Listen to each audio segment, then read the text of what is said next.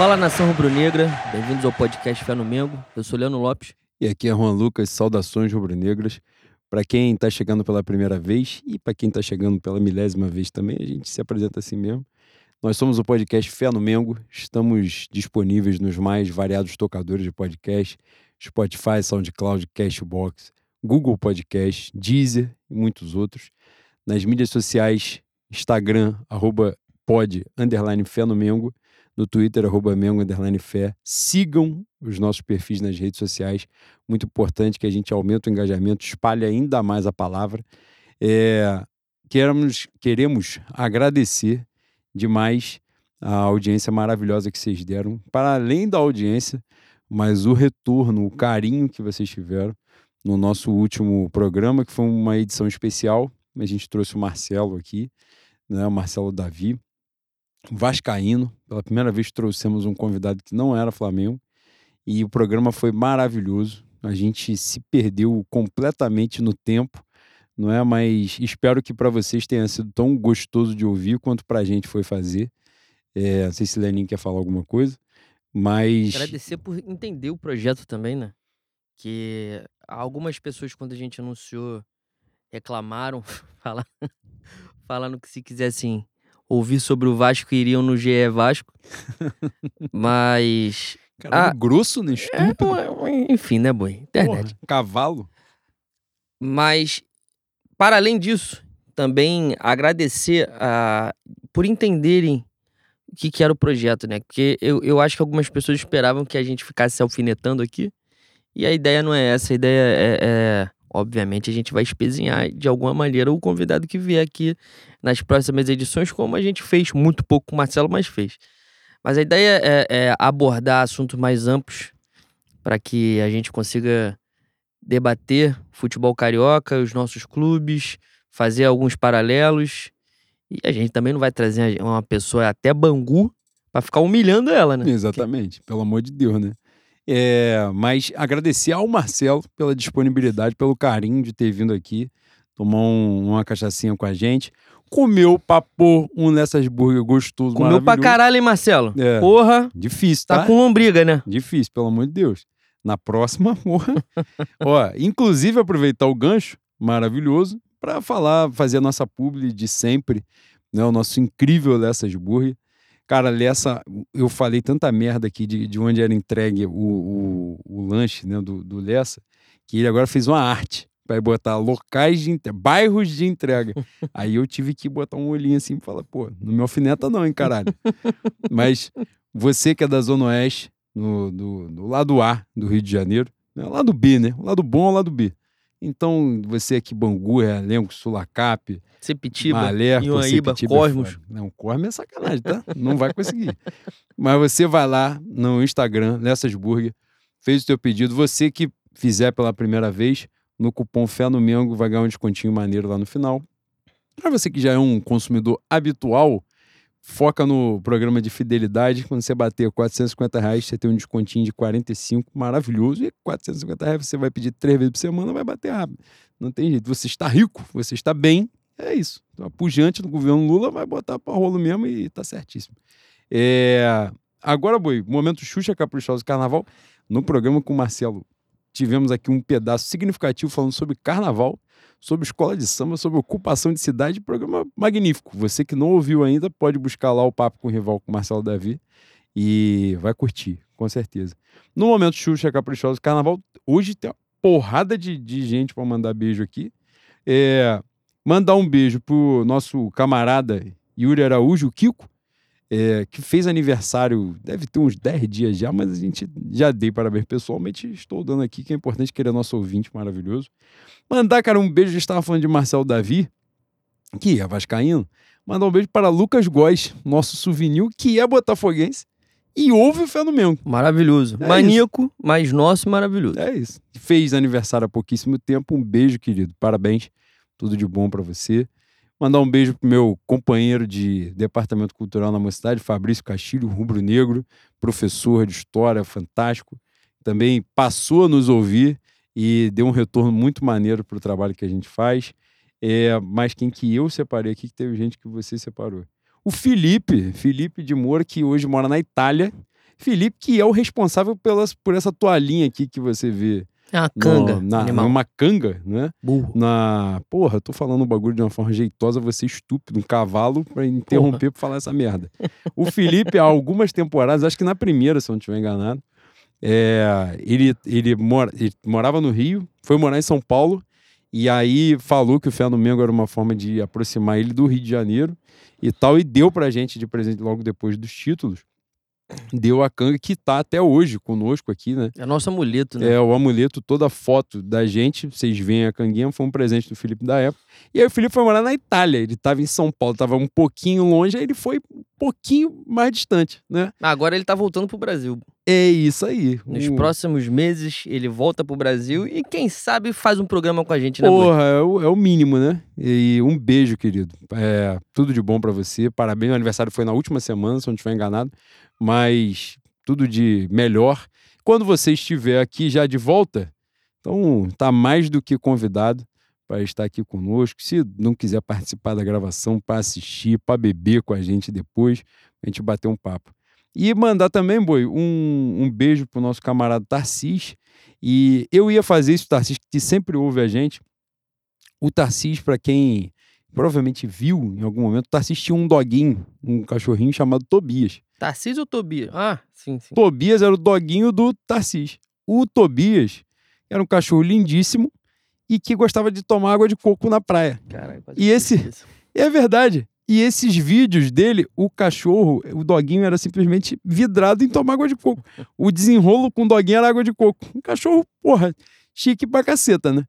E, infelizmente, o doguinho né, fez, a, fez a passagem. Tá num lugar muito melhor, né? Com certeza, mas mandar um beijo no seu coração, que eu imagino que o momento, né? A gente ter um, um bichinho junto com a gente de, de companhia faz parte do nosso dia a dia, complementa tudo.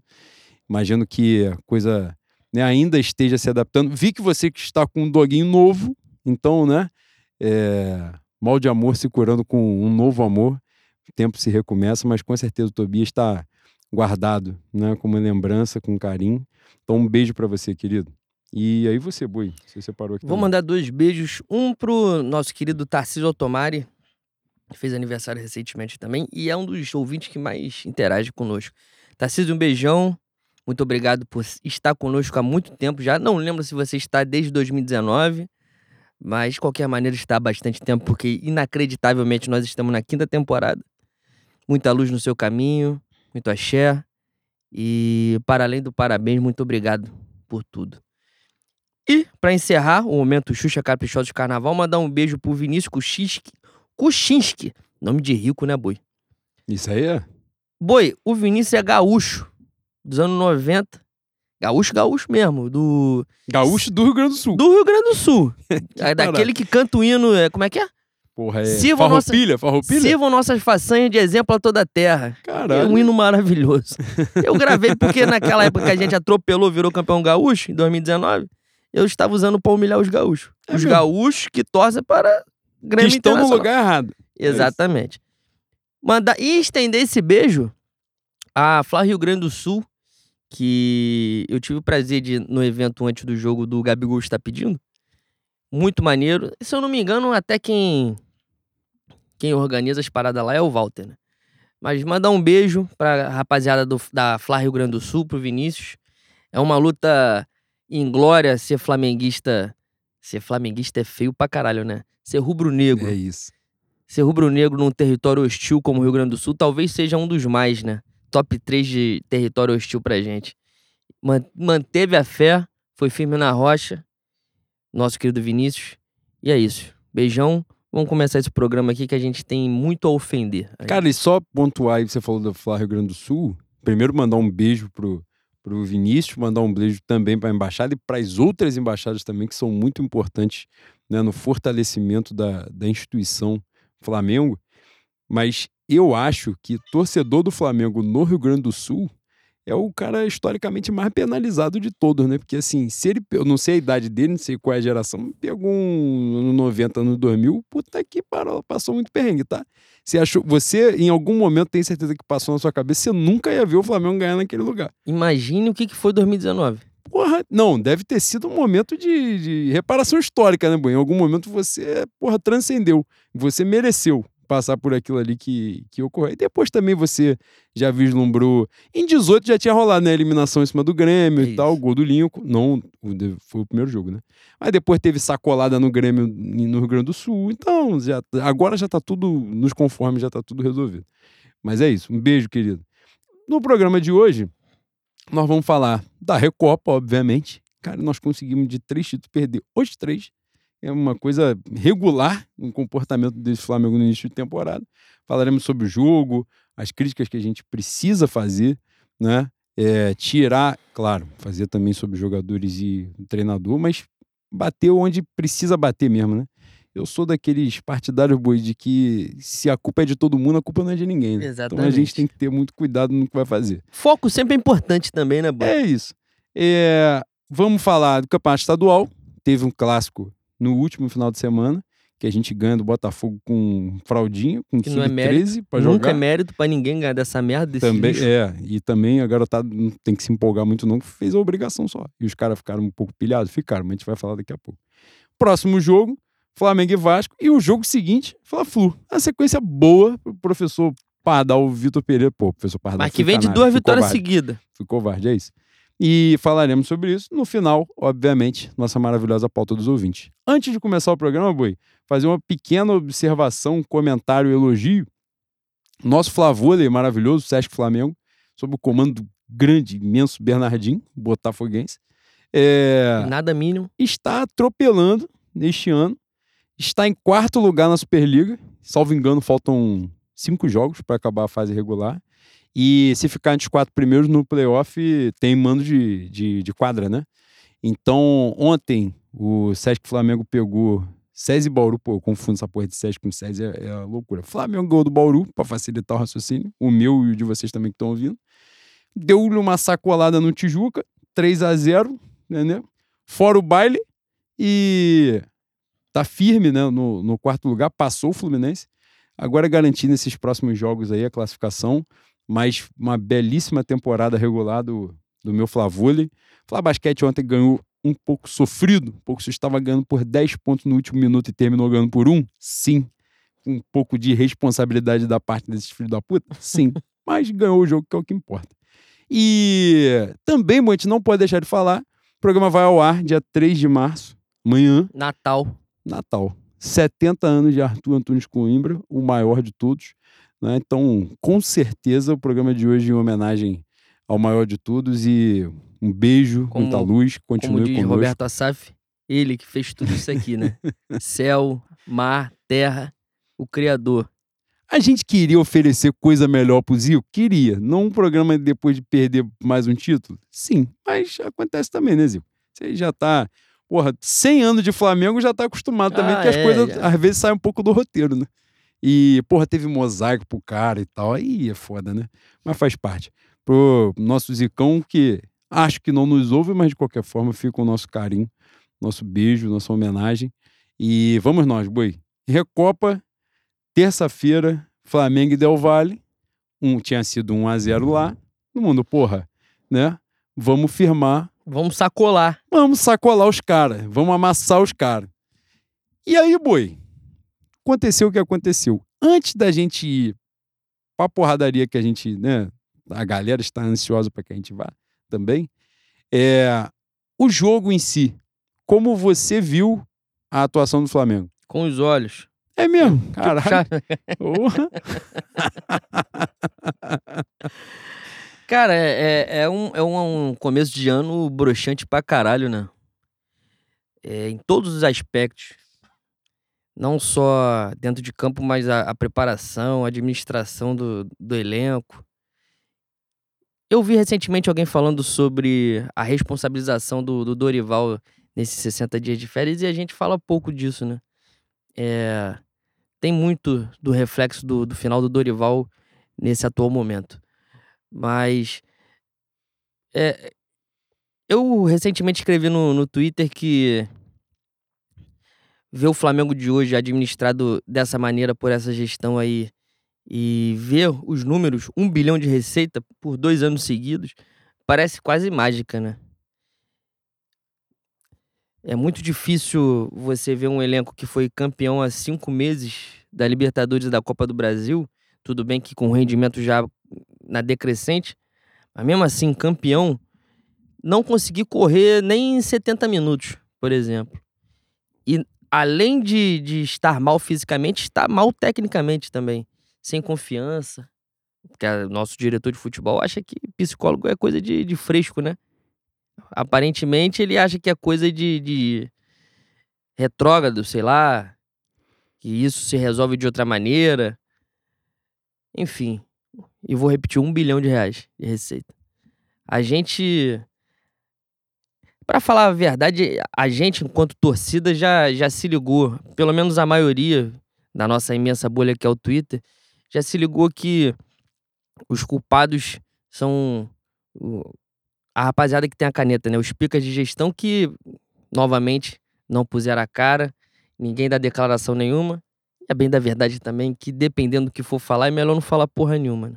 Se for dar uma declaração para irritar mais a gente, é um favor o silêncio que, que eles fazem. É, eu tô até meio perdido, Boi, para ser bem sincero, porque. E um dado engraçado: dessa, desses três vices, os três jogaram contra a gente naquela temporada de 19, né? E a gente ganhou os três. A Recopa é, foi com o Del Valle, a também. Supercopa foi com o Palmeiras, Verdade. o Mundial foi com o Al Hilal, ganhamos três, perdemos três agora. E quatro anos. Quatro anos? É. Quatro anos, porque a gente ganha 19 e vai jogar contra eles em 2020, né? Quatro anos desses jogos, basicamente, e Três, né? No caso. E tudo diferente. Aí retorna o papo que a gente já tinha no final de 2020, início de 2021, sobre a glória de 2019. O Flamengo posto na mão de, de alguém capaz de fazer com que não só os jogadores consigam jogar bem, mas o clube andar da maneira que tem que andar, é, realizando todo o seu potencial, é, uma, é um, uma disparidade gigantesca, né? Coisa que, mesmo com dinheiro, hoje a gente não consegue ter. E acho difícil que tenha. Falei no último episódio sobre como a gente tem vencido só com a força do dinheiro, e isso aí, infelizmente, parece que vai se perpetuar. Tô muito curioso para ver a eleição do Flamengo em 2025. É 2025, né? 24. Ano que vem. Tô muito curioso para ver a eleição do ano que vem, porque a impressão que dá de longe é que há um projeto de perpetuação do poder desse grupo, mudando algumas peças entre eles. E a SAF mais barata do mercado, né, Boi? Porque vai ser comprada através do silêncio da organizada, através de uma quadra de beach tênis, através da fatiação do clube, né? Acabando com a oposição. Você vê que o Flamengo, em dois meses, é três vezes vice-campeão e não tem não tem uma manifestação, não tem uma perturbação a, a, dirigente. E se for, se for cobrar, caso a gente perca domingo pro Vasco, vai em cima dos jogadores, vai em cima do técnico. E quem tem que ouvir, quem tem que dar alguma declaração, não vai dar novamente. Então, é um início de ano decepcionante, mas é um início de ano que eu acho que esclarece para todo mundo que faz força para não ver que as vitórias desde 2019 são vitórias apesar dessa, dessa gestão, né? É, eles podem ter alguma, alguma vocação para fazer dinheiro. E só. E só. E nem é tanto assim também, né? Porque se gostasse de fazer dinheiro, não tinha Gustavo Oliveira como gerente, de, como diretor de comunicação. Marcos Braz já tinha saído do futebol. Enfim. O, o Flamengo hoje parece que a finalidade é fazer dinheiro, infelizmente. E se o dinheiro é nosso Deus, eu espero que ele nos valha esse ano, como tem nos valido desde 2019 no, na, no segundo semestre. E de marretar o jogo, já marretou logo diretoria, que é o afã, né? E é o que a gente mais vai fazer no programa de hoje. Cara, sobre o jogo em si, né, do, da Recopa, futebol não trabalha com justiça, né? Mas ontem eu fui fazer até uma coisa que não é habitual minha, que é quando o Flamengo se fode, eu ver melhores momentos do jogo. Né? Mas eu estava em meio a uma insônia, eu falei, pô, vou ver essa porra pra ver se, se foi aquilo que eu testemunhei mesmo. O primeiro tempo é um absurdo, né? A gente conseguir ir, né, mais uma vez para um jogo, né, como esse, com essa incapacidade de, de, de matar jogo, de concluir o jogo. O Flamengo bota duas bolas na trave em um minuto, né? Uma do, do Thiago Maia e logo depois uma do Ayrton Lucas, de bola na área. A Arrascaeta perde gol. A Arrascaeta, aliás, na pior partida que eu vi dele com a camisa do Flamengo. E ele conseguiu fazer um gol no último lance e ele ia dar uma assistência pro Davi Luiz. Ele bate uma falta no final do jogo que o Davi Luiz perde cabeceando na linha da pequena área. Aliás, não sei por que caralhos o Davi Luiz vai para a área, porque ele é um completo inútil. É inútil, ele não consegue acertar porra nenhuma quando ele vai para a área, no, no, no setor ofensivo. Mas enfim, voltando. O Flamengo teve plenas chances de sair do primeiro tempo com 2 a 0 3 a 0 no placar, tranquilamente, e já ter matado. E aí, obviamente, vai para o segundo tempo numa outra circunstância. Né? É... Segundo tempo mais pilhado, aliás, não tem como desconsiderar isso. Né? E é horrível falar essas porra, porque acaba né, sendo um subterfúgio. Eu tenho o maior cuidado, mas Flamengo na Supercopa perde né, o, o campeonato, né, a, a taça num, num gol irregular do Palmeiras, o último lance é um gol irregular, e o cara tá em impedimento e nitidamente participa, né? Desloca o goleiro. No jogo contra o Al Hilal, na semifinal do Mundial, o Flamengo é claramente prejudicado, não é pela, pela arbitragem, com, com um cartão a não, né, sem cartões para o Al Hilal nos lances de violência e com um rigor excessivo para o Flamengo, que culminou no último lance, um pênalti que aconteceu, mais uma expulsão do Gerson com o primeiro amarelo que não deveria ter rolado. E aí condicionou o jogo todo, né? Obviamente, o Flamengo vai para o segundo tempo com um a menos, perdendo o jogo. E, enfim. E o jogo do Del Valle eu acho que foi o mais absurdo de todos. O jogo em Quito, a arbitragem foi tranquilo, o Flamengo perdeu o jogo 1 a 0 Mas o jogo do Maracanã foi um absurdo. O, o goleiro, o que o goleiro do Del Valle fez desde o primeiro minuto do jogo, ele tomou um amarelo com 15 minutos do segundo tempo da prorrogação.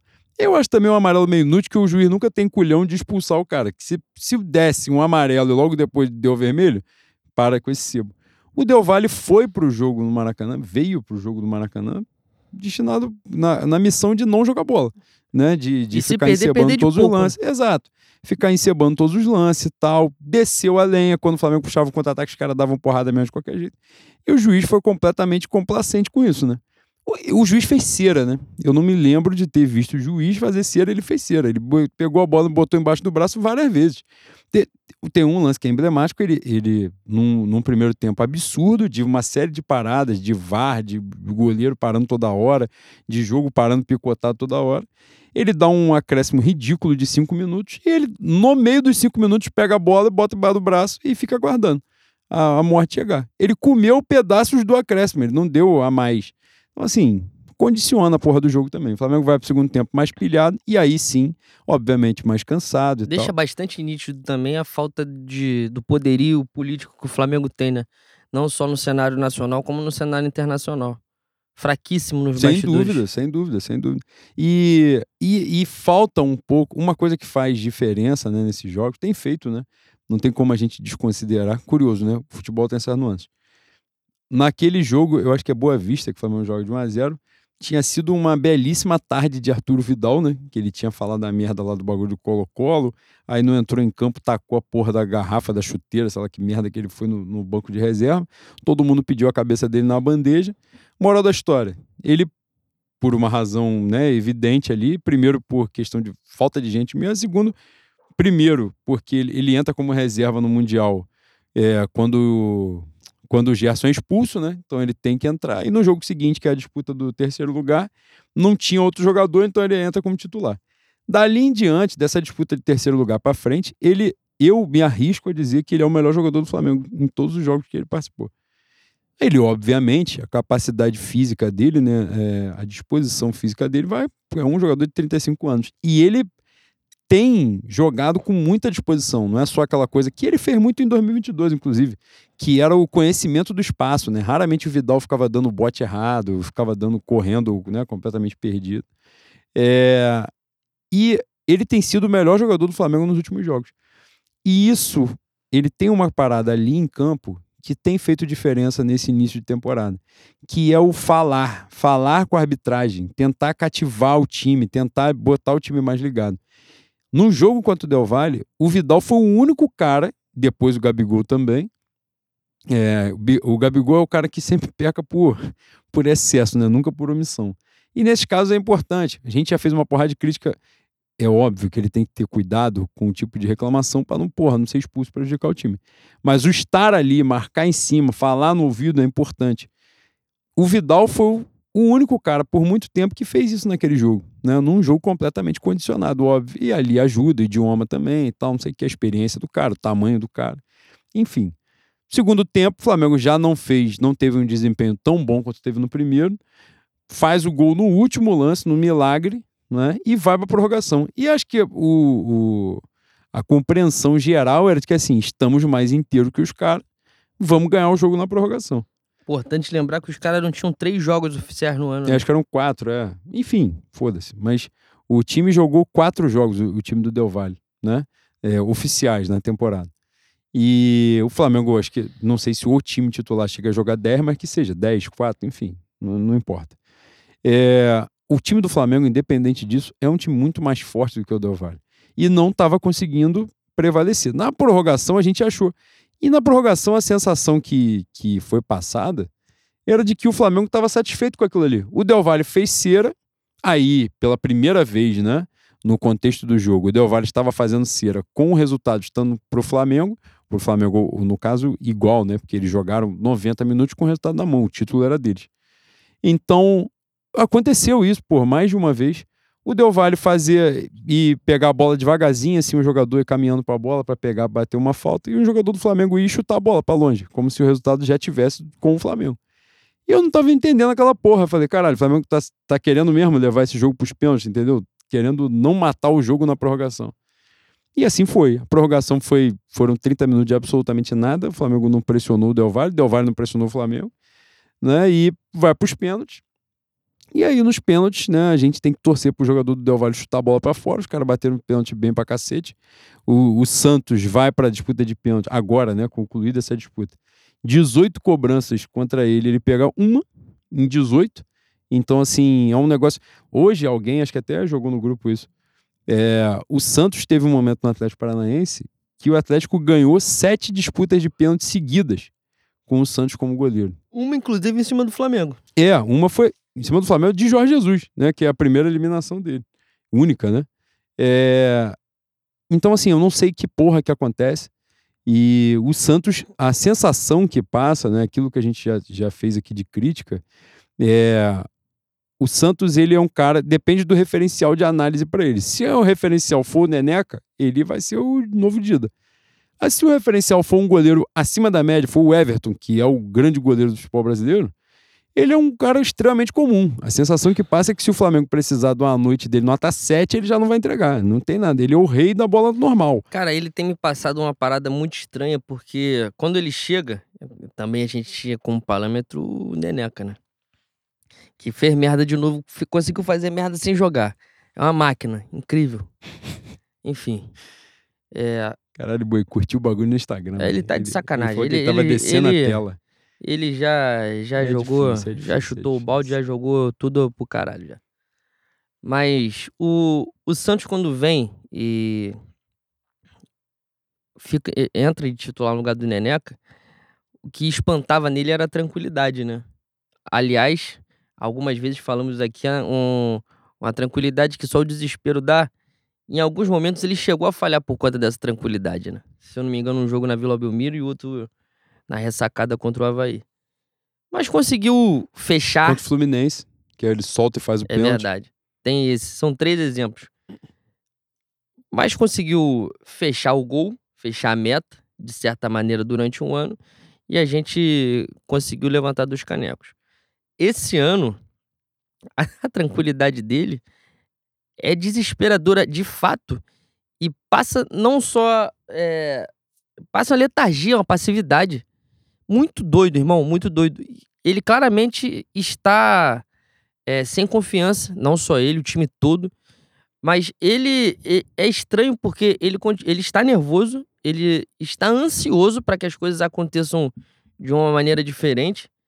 Mas ele não muda a postura, ele continua um cara tranquilo, entre aspas, né? Agora a tranquilidade virou passividade e letargia, como eu tava falando. Muito doido, irmão, muito doido. E o ponto, o ponto desgracento disso é que o reserva dele que tá vindo, está vindo da Arábia no banco, né? O Rossi vai para a Arábia Saudita porque os dirigentes do Boca não gostaram da negociação dele com o Flamengo, iriam deixar ele na geladeira.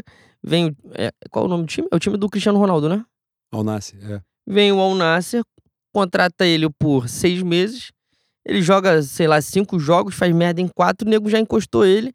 E aparentemente ele não vai jogar até junho. Porque os caras se arrependeram de levar. Então, a nossa meta, os nossos arqueiros para 2023, estão numa fase fantástica, Boi. E aí a gente vai ter que recorrer novamente à medicina do subúrbio, né? Das encruzilhadas. Não vai ter jeito não, Boi. Cara, o, a fase do Santos agora, eu vou te falar, eu, eu lembro, né, de, de ter dito aqui, quando o Flamengo fez um esforço descomunal para trazer ele, que eu falei assim, cara, eu achei ele um bom goleiro, mas um goleiro comum. Mas um e esforço ele placou... descomunal também comparado a Neneca... Não, fez um esforço... Na verdade, o esforço descomunal estava justificado pelo que Exatamente, o Neneca estava fazendo. É. E no final da temporada, né, a gente, como trabalha dentro da justiça, e a gente trabalha mesmo dentro da gratidão, quais, eram, quais foram os melhores reforços da temporada? A gente falou, Fabrício Bruno e Santos. O Fabrício Bruno foi a grande surpresa porque ninguém esperava que ele fosse jogar tão bem como ele jogou. Mas o Santos foi fundamental para passar segurança. Não que ele tenha sido uma porra magnífica, fantástica, Júlio César. Mas ele passou muita segurança para o Flamengo. E isso foi. E, e, acho que tem muito disso, né? É, a gente brincou por várias vezes. O zagueiro, o volante, né? O cabeça de área e tal, os caras se desesperam. Quando o goleiro tá mal, os caras se desesperam. Se joga na bola para não deixar o chute passar, porque se passar, fudeu. O Santos estava passando uma tranquilidade que levou, transmitiu a tranquilidade também para os caras da frente dele. Então, vários botes errados passaram a não rolar como estavam acontecendo antes. Né? Enfim, trouxe, embora tivesse ali rolado alguma falha pontual, na verdade ele chega até mal, né? ele tem uma lesão, logo depois que chega, fica um tempo fora, depois ele volta em placa uma sequência gigantesca. Mas enfim, esse início de temporada dele, ontem até escrevi sobre isso, dá uma sensação de desconexão da realidade, mano. Ele tá completamente fora de órbita, completamente. O lance do jogo da Supercopa para mim é emblemático, para mim é emblemático. É uma final, é uma final contra o grande rival do Flamengo a nível nacional. O jogo está 3 a 3 o Flamengo toma o quarto gol com o cara do lado dele, na linha do, do, do gol, o cara empurra ele, dá, encosta o braço nele, ele tira o braço da bola, ainda tem isso. Sei lá por que, caralho, esse reflexo até hoje não entendi que porra que ele fez. Ele tira o braço da bola e ele não reclama. Cara, ele não teve nenhum reflexo de olhar pro lado, tipo, não ter se ligado que o cara tinha encostado nele, olhar pro lado sem querer, ver o cara e levantar a mão. Falar, ó, o cara encostou. Se resignou. Para o jogo. Tipo, vai no árbitro e fala assim, para o jogo, aponta pro cara e enceba aquela porra. Ele cagou, pô. Cagou, cagou. Esse lance, esse lance virou uma discussão no, no Twitter por conta da, da tal da Parallax tem uma imagem de frente, um corte de frente, que mostra que ele realmente estava longe da bola. Mas estava longe da bola porque ele não correu. Ele desistiu do lance quando o cara encosta nele. Não, não satisfeito, ele não, critica, ele não critica. Ele não reage, ele não reclama, ele não dá o chilique, não vai em cima do árbitro. Pressionar de, de uma maneira, fala assim, pô, pelo amor de Deus, vai no vá ver. Ele me encostou, vai no, no vá. Não, ficou tranquilo, aceitou o gol e é isso, é uma passividade mesmo. Não é, não é, hoje não é tranquilidade. É letargia, ele é, ele é passivo. Ele é um cara que. Teve alguém que escreveu essa porra recentemente, depois do, do, do jogo. Que o goleiro tem que ser maluco, tem que ser meio perturbado. Ele parece que tá dopado, porra. Todos os instantes, todos os instantes, dentro do gol, quando a gente toma o gol, quando ele tem que perturbar a porra do, do juiz, ele sempre tá na, fumou 3 quilos de maconha e tá nessa, tá na vibe dele, na onda dele, e foda-se. Semifinal do Mundial, um dois minutos de jogo, o Mateuzinho faz um pênalti idiota, faz um pênalti idiota. Mas quem erra no lance, a maior responsabilidade daquele pênalti ali foi do Santos. Que a bola era toda dele, ele não sai do gol, o Mateuzinho vai, porra, protege errado pra cacete, faz a porra do pênalti. E aí, no jogo do jogo do Del Valle de ida, em Quito, ele ia fazer uma merda transcendental por uma cagada do destino. Ele deu um soco na bola, a bola pegou na mão do maluco do Del Valle e o gol foi anulado. Porque se a bola pega Porra, na coxa do desse lance. cara, ia ser 2 a 0 do Del Valle, aí que o Flamengo não ia virar de jeito nenhum mesmo no Maracanã. E chega no Maracanã, ele falhou? Não, mas o Del Valle abriu mão de jogar bola. Então, assim, ele não teve oportunidade de falhar. A oportunidade que ele teve de participar do jogo era exatamente os pênaltis. E aí a sensação que passa é essa, assim, que, pô, bicho, é torcer pra, pra ter um, um Corinthians com o Matheus Vital e Fagner que vão dar dois tiros de meta em futebol americano. Se acertar o gol, é gol. Exatamente. Se for no gol, ele vai tomar. E eu não lembro dessa última disputa se ele acertou algum canto. Acerta primeiro. Primeiro eu sei que ele acerta. E só. Só, eu acho que sim. É foda. É, É, ele é encosta na verdade. bola primeiro encosta na bola. Mas a sensação é essa. Assim, não. E o time do Flamengo, tirando o Arrascaeta, a primeira cobrança, que é ridícula, mas o time do Flamengo bateu. Todos os, os outros jogadores deslocaram o goleiro. Bateram muito bem. Davi Luiz, Cebolinha, é, Gabigol. Esqueci qual foi o outro. Esqueci, esqueci mesmo. Mas, enfim. O Flamengo bate muito bem, faz as cobranças e o Arrascaeta, né? O Arrascaeta, na verdade, só a espiritualidade explica o gol que ele fez no, no último lance, né? Porque foi uma parada que ele teve uma atuação que Lucas Mugni no Flamengo não teve. Pô, dizem que já está 100%, mas eu custa acreditar, né? Boa, eu vou te falar na boa. Ele desafiou as leis da física, as leis da espiritualidade, a lei da Umbanda, de que quando a pessoa fala assim, não tem como errar tudo. Uma porra você vai acertar. E ele até os 95, que foi quando ele fez o gol, ele estava desafiando ali. Ele falou, eu consigo. Eu vou errar tudo que eu fizer, tudo. Se você tocar a bola no meu pé, eu vou tropeçar, vou cair sentado. Eu vou agora pra chutar, eu vou cruzar. É pra tocar, eu vou chutar. Foda-se. Tudo, tudo. Bagulho assim, Space Jam. Era um bagulho doideiro tu olhar pra ele e falar: irmão, pelo amor de Deus, caralho, respira. Que porra é essa? E, e é um negócio que ele tá tão mal que ele tá, de, ele tá falando sobre isso em toda entrevista pós-jogo. Pedindo desculpa. Toda entrevista ele tá pedindo desculpa. Não acho, não- e não acho de verdade que esteja de sacanagem, não. Não tá de sacanagem, não. Ele tá muito mal mesmo. Não sei se ele não tá. A gente já falou isso aqui, como ele está mal há bastante tempo. A gente já tá falando isso há bastante tempo. É, a gente não sabe se ele não conseguiu se recuperar. O clube diz que sim. E ele diz que sim também, que, está não é a dores. questão, que é a questão de dor. É. Mas, seja lá o que for, um início de temporada Trágico. horroroso dele, horroroso dele. Né? Eu acho que os casos mais emblemáticos né, de jogadores mal é, são ele e o Santos. Os mais emblemáticos. Os outros você vê ali que estão fora de forma e tal, não sei o quê, mas ainda assim conseguem fazer alguma coisa. E é um bom momento para ressaltar que, de novo, mais uma vez, pelo segundo, terceiro ano, que o Flamengo não tem psicólogo. Sim. Que os jogadores têm que buscar a parte. Pois é. E, e outra coisa, por exemplo, é um outro pegar o embalo de um outro jogador, o Pedro, que vem com números absurdamente expressivos né, nesse início de temporada, número de gol, de assistência. Mas a mobi... eu não sei como, ele tá num momento Adriano 2010, primeiro semestre, que o Adriano fez 50 gols com 300 quilos, que deve tudo ao Wagner Love naquele início de, de 2010.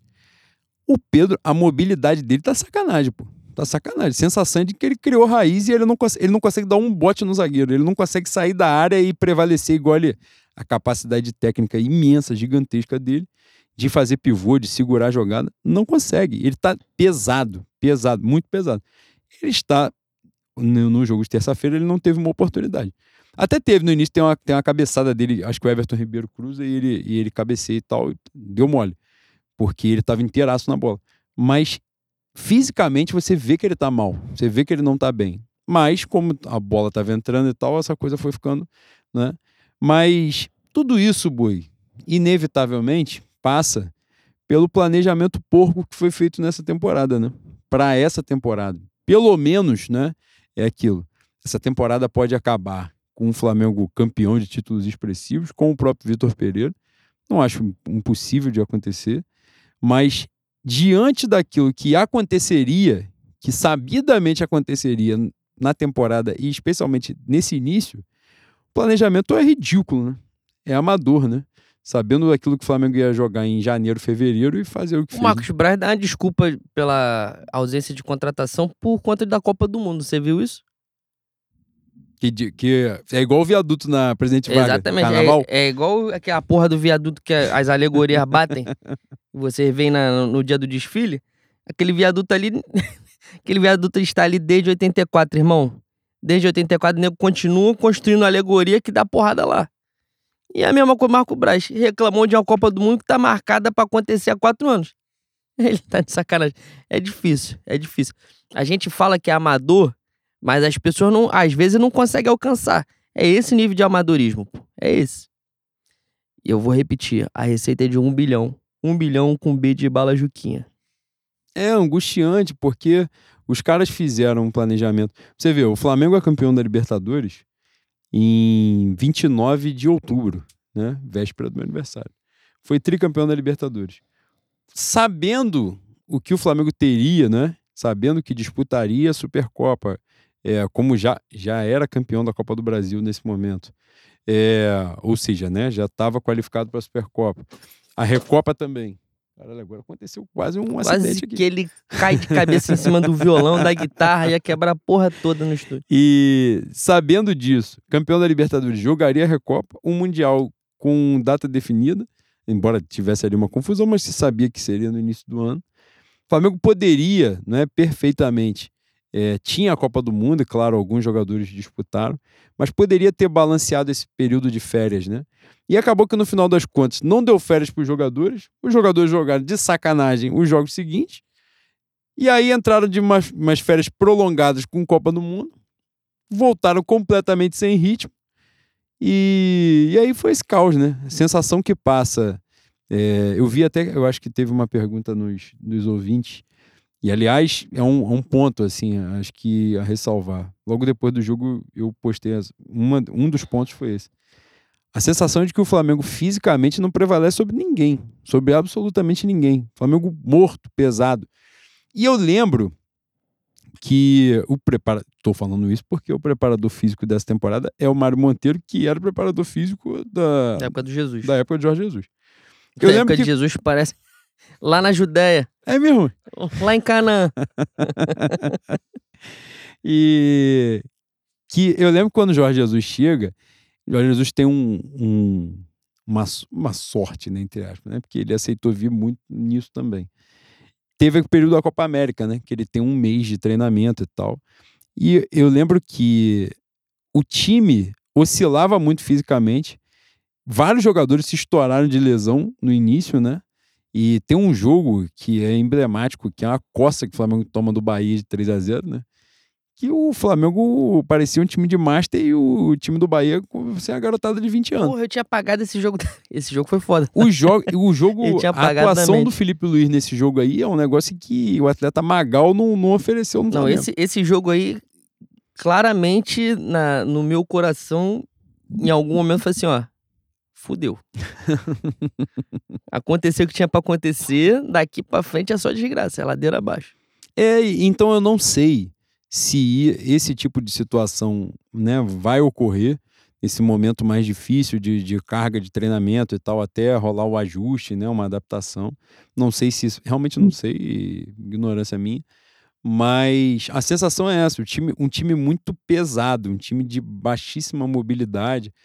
E eu não sei até que ponto isso também atrapalha, né, se de fato é uma ideia de jogo do, do Vitor Pereira de um jogo mais associativo, né, que chamam, né, de aproximação, de troca de passe, tal, de Cara, mas, movimentação. mas acontece um, um- um raro fenômeno no Flamengo 2023, que é os reservas estarem mais preparados fisicamente do que os titulares. Que porra é essa?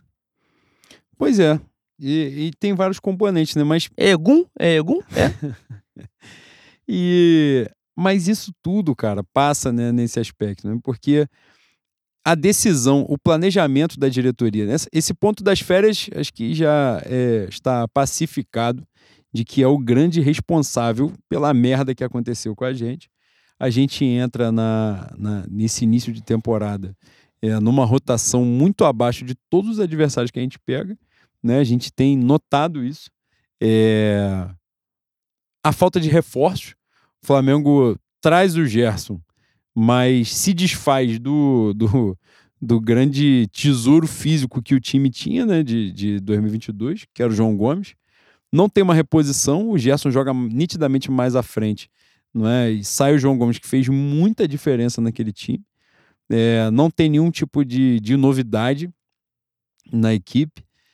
E tem aí a grande movimentação, né? Que a gente aqui até falou, eu, eu e Leno, acho que somos.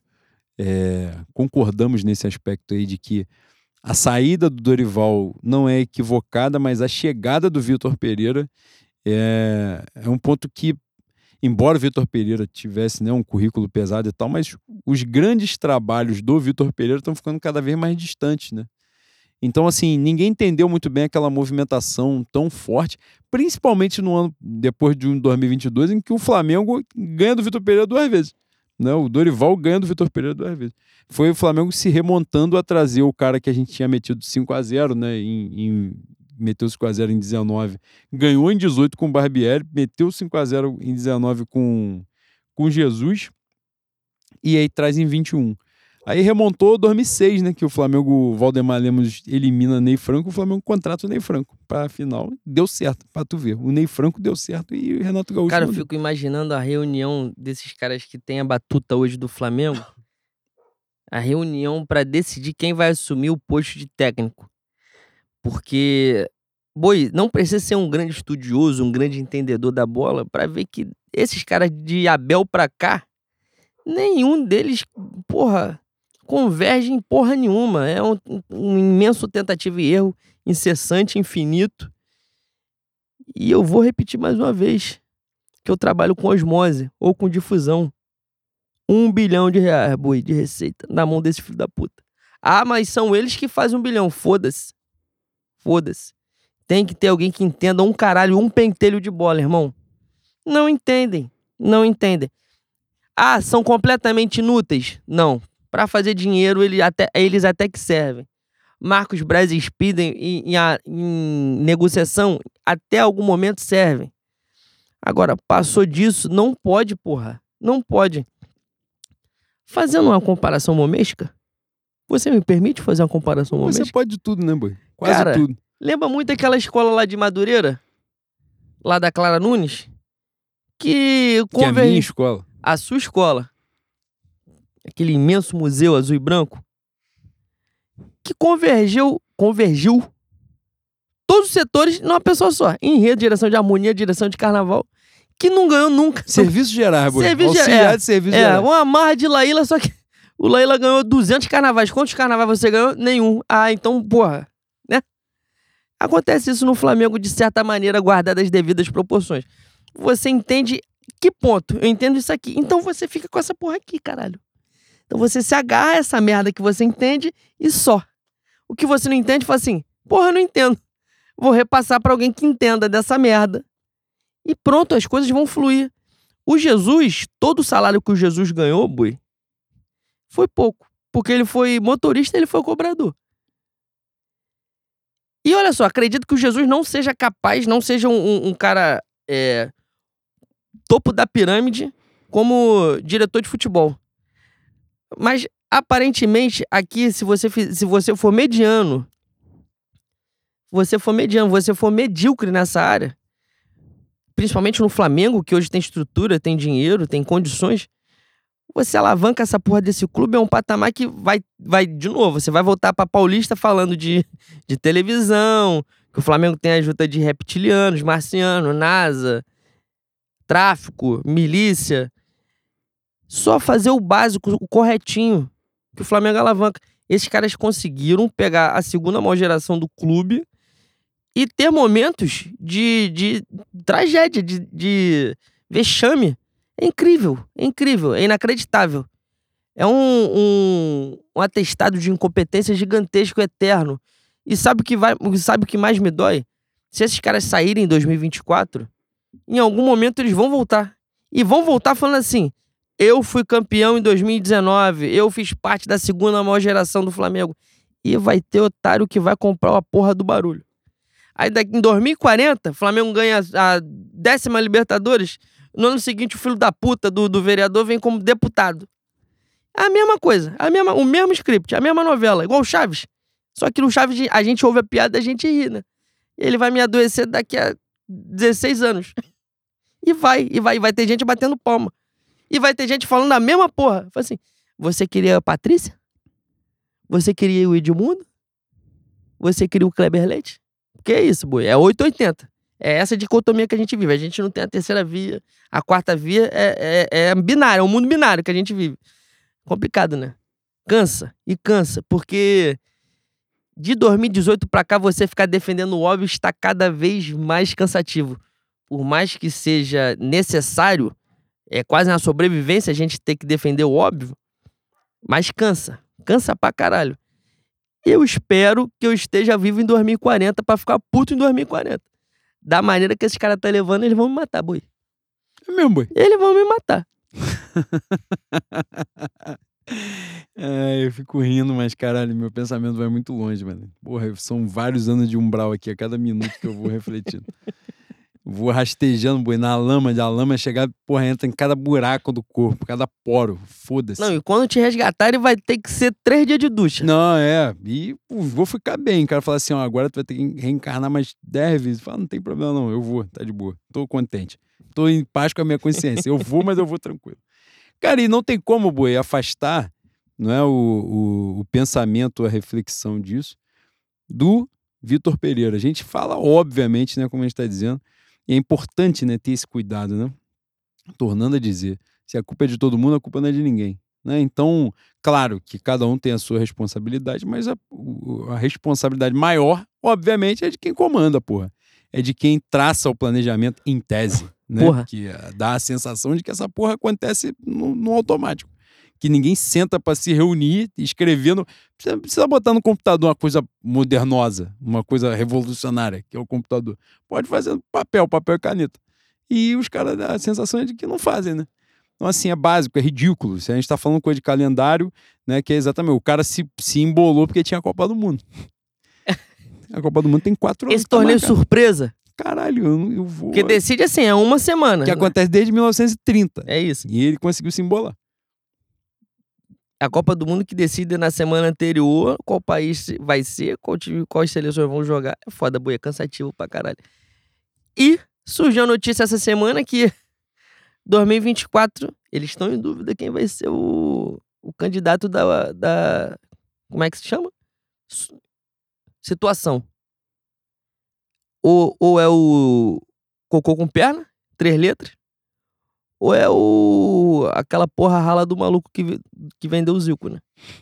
A porra rala do maluco que vendeu o Zico. Complicado, né, boi? É tiro na mão, tiro no pé que você quer. Sensação boa pra caralho, mano. É isso. Sensação, é isso. sabe de quê, boi? É a calma que só o desespero dá. É isso, boi. Boi, se não tiver terceira via agora, porra, pode ser o Chapolin Colorado, boi. Foda-se. Cara, perguntaram aí no, no, negócio dos ouvintes, eu leio, aí eu vou lembrando as paradas da gente, porque os ouvintes são fantásticos, magnânimos, né? Sempre importante para nós. Que a galera tava falando do, do nosso imenso, gigantesco salgueirense Galvão Bueno, que está metendo a porrada na diretoria do Flamengo. Tá, o que ele não pôde falar na Globo ao longo dessa década toda, agora ele já tá, tá podre de. O filho da puta mora em Mônaco. Tá vinícola. Agora ele foda-se. Cara, boi, imagina você ficar velho e rico. Puta que E as pessoas te ouvirem te dar atenção. Caralho, isso deve ser muito gostoso. Deve ser mano. muito bom. Aí os caras estavam falando assim, pô, isso tá com cheirinho dele se candidatar. Eu vou repetir o cenário para você. É BAP e Danchi. Caralho, o que o Galvão fizer, se ele simplesmente botar a cara dele lá. Eu não tô dizendo que ele é um capacitado para estar na presidente do Flamengo, mas quem está na presidente do Flamengo também não é capacitado. na porra... verdade, a condição de estar na presidente do Flamengo é não ser capacitado. Porque se você for capaz, você não consegue chegar lá. Quem chega lá é normalmente quem não é capaz. E, e quanto mais incapacitado você for, mais alto você vai. É inversamente proporcional. É uma presidência, é uma vice-presidente de futebol. E tu vai ficando, tá? O, o supostamente presidente, é, Elizabeth, pô, Elizabeth já foi, né? É Elizabeth, é, Elizabeth o símbolo, né? Que é Rodolfo Landim. que meteu essa semana que o Braz só sai do Flamengo quando ele quiser. É claro que, que sai. basicamente, então, Porra. o presidente falou que o vice-presidente só sai quando ele quiser. Ou seja, troca de lugar. Então você senta na cadeira dele e o outro senta na sua cadeira e pronto, acabou. Que virou bagunça. Caralho, vocês estão no quintal de casa. E a verdade é essa, que o clube tem dono, pô. A verdade é que os caras falam de SAF, o caralho, a gente já sabe o que os caras querem fazer com SAF, né? Mas essa parte a gente vai depois pra gente se aprofundar legal. Mas a real é essa, né, bicho? A real é que os caras são dono dessa porra, eles sabem que eles são dono mesmo, então eles fazem tudo a moda caralho, o negócio tá acontecendo. A galera fala do Vitor Pereira aí. Ah, não sei o que lá, o Vitor Pereira cai, não cai, tá não sei o que lá. Multa rescisória do maluco, 15 milhões de reais. Ele se paga 15 e vão bater quase 40 de multa rescisória que o Flamengo pagou de 19 para cá, desde que o Landim assumiu a gestão. É um absurdo. 40, imagina. Isso porque a gente tem um gênio da negociação lá. Puta que pariu. Imagina Exata... se fosse burro, boi. Cara, é maluquice. Se você for botar, bota na ponta do lápis, aqui que a gente tava entrando na pauta de Vitor Pereira, então já vai por aí mesmo. Bota aí os treinadores que o Flamengo teve. Os treinadores que eles planejaram trazer e os que eles trouxeram para salvar a merda que eles tinham feito. Vamos nós. Abel Braga eles planejaram trazer. Deu merda. Aí, para salvar a merda, Jorge Jesus veio ver um jogo do Atlético Mineiro no Independência. que não era um projeto. Aconteceu. Pingou, a bola quicou, o cara era de fora. Não falava nem outro idioma, falava português mesmo. Então os caras aproveitaram e já fica aí. Deu certo pra caralho. Aí, teve pandemia. O Benfica chegou, contou uma lorota no ouvido do Jorge Jesus, o Jorge Jesus foi embora. Só que aí eles tiveram um tempo, que eles já sabiam que o Jorge Jesus ia sair. O Flamengo joga a final do estadual com o Jorge Jesus já fora do Flamengo. Então eles já sabiam. Aí tem a primeira, a primeira célebre viagem para a Europa, tour pelo restaurante dos países vizinhos na Europa, gastando o cartão corporativo do Flamengo, para trazer um treinador. Nesse processo fantástico de entrevista magnânima, eles trouxeram o entregador de. o psicólogo da. Não, psicólogo eles não gostam. O entregador de colete lá do. do o motoboy do Guardiola. Colocador de cone, guia espiritual do Guardiola Domenech Torrent, invenção nessa merda. Gastaram 13 milhões de reais de multa dois meses depois para demitir o Domenech. Aí, para salvar a merda, o que eles fizeram? Rogério Senna, que era o treinador brasileiro que estava ali despontando, num time médio, que o Flamengo tinha condição de pagar a multa rescisória, trouxe, deu certo. Por curto prazo, deu certo. No longo prazo, obviamente, é da merda, porque eu não tinha tamanho para isso. Aí, como é que os caras consertam? Renato Gaúcho que era o chamado inevitável. Todo mundo sabia que aconteceria em algum momento, infelizmente. Aconteceu por muito pouco, não ganhou a Libertadores. Ainda tinha isso que numa cagada suprema ele ainda ia conseguir. Não ganhou a Libertadores. Aí eles vão para um projeto. Agora sim, Renato Gaúcho já estava na merda. Quando o Flamengo vai para Montevideo, já não estava jogando porra nenhuma. Já tinha tomado uma sapatada na Copa do Brasil Atlético Paranaense. Eles vão projetar quem é o novo nome. Aí tem uma. uma Foram estudar bui pra prova. Uma vergonha que é aquela transação do bagulho do Jorge Jesus, que eles vão ao mesmo tempo querendo né, mostrar a vaidade deles, que eles são, né, foram para jogo do Porto e do Benfica, pro camarote para mostrar nós somos os foda. Nós viemos aqui para tirar o treinador do Benfica, os pica. E aí os pica não fizeram porra nenhuma, não arrumaram nada, não conseguiram nem convencer na ideia o velho. Moral da história, trouxeram essa genialidade chamada Paulo Souza, essa íngua, o pior treinador da história do Flamengo foi Paulo Souza. Aí sai Paulo Souza, como é que aparece a solução? Dorival. Você pergunta para qualquer torcedor, não só do Flamengo, de qualquer time do futebol nacional. Quem imaginaria no início de 2022 que Dorival Júnior assumiria o Flamengo no meio do ano? Ninguém, ninguém. O Dorival não imaginava uma porra dessa. Aí ele vai e entra. Cara, ganha a Copa do Brasil e a Libertadores. Então agora os caras ah, identificar. Tem essa porra agora. Identificar internamente que o Dorival, alguma coisa, o Dorival tinha que sair. Beleza. Vamos fazer então, tomar uma decisão boa. Vamos trazer o Vitor Pereira. Uma parada completamente estranha na saída do Vitor Pereira no Corinthians, o trabalho do Vitor Pereira no Corinthians, os trabalhos antes do Corinthians do Vitor Pereira. A porra que ninguém entendeu oferece pro Vitor Pereira o contrato que o Jorge Jesus renovou lá atrás, em 2020, que o Jorge Jesus renovou depois de atropelar o Brasil todo. Aí a gente fica vendo a parada, aí o que, que o torcedor, em que papel, em que posição o torcedor se coloca? Ele tem que torcer. Ele tem, eu, você me, se vê numa posição que fala assim, pô, tomara que esse merda dê certo. Porque você fica angustiado, porque é uma parada, é, é muito doido, boi. Hoje eu vi um, um vascaíno, é, é, não vou citar o nome, mas falando isso com um torcedor do Flamengo assim no Twitter, apareceu na minha timeline. Ele falou assim: pô, a sorte é que não tem um filho da puta que entenda de bola nesse lugar, mano. Que o dia que entender, vocês vão passar o carro em todo mundo. E é uma sensação geral, é uma sensação nossa, inclusive. Entende? E os rivais, obviamente, não estão de bobeira, os caras sabem disso. Uma parada, um projeto sério, um projeto minimamente respeitável, respeitoso com a história do Flamengo, esse tipo de bagunça não ia acontecer, né? Uma zorra dessa não ia acontecer. Mas é zona, né, bicho? É zona. É isso que você fala. Os caras são bons de ganhar dinheiro. Beleza, mas se fosse bom mesmo, se o foco dos caras fosse assim, então nós vamos fazer essa porra um banco. Nós vvamos ganhar dinheiro em tudo que tiver. Vamos raspar o cu com a unha aqui, fazer o que tiver de melhor. Pô, vai ser o melhor cara de comunicação, o melhor cara de marketing, o melhor cara de jurídico, o melhor era, disso. Essa era a promessa da gestão Landim, né? É. Profissionalizar todos os setores e botar gente de excelência nos cargos. Não aconteceu. E é exatamente quando eles vendem essa ideia de SAF para melhorar os, os processos de governança. É, Como sim. se o processo atual tivesse algum tipo de impeditivo para você fazer uma governança melhor, mais profissional. Não, na verdade é só subterfúgio para as porra que eles realmente pretendem. Não é porque eles podem perfeitamente fazer um negócio lá, minimamente sério. Não é? é por exemplo, ainda que se fale, ah, o Braz tem o domínio de vestiário, tem isso, tem aquilo. Eu não duvido que tenha, não. Alguma... E falo honestamente, com todas as críticas que eu tenho ao Braz. Não tem como você dizer que o cara não tem nenhuma virtude. Ele pode ter. Só que ele não pode. Se ele. Voltamos àquilo que você estava falando aí há pouco tempo. Você tem a virtude A, sua função. A, B, C, D, E. Porra, você vai fazer merda, caralho. Se você não é capacitado para fazer isso. Tua função é A.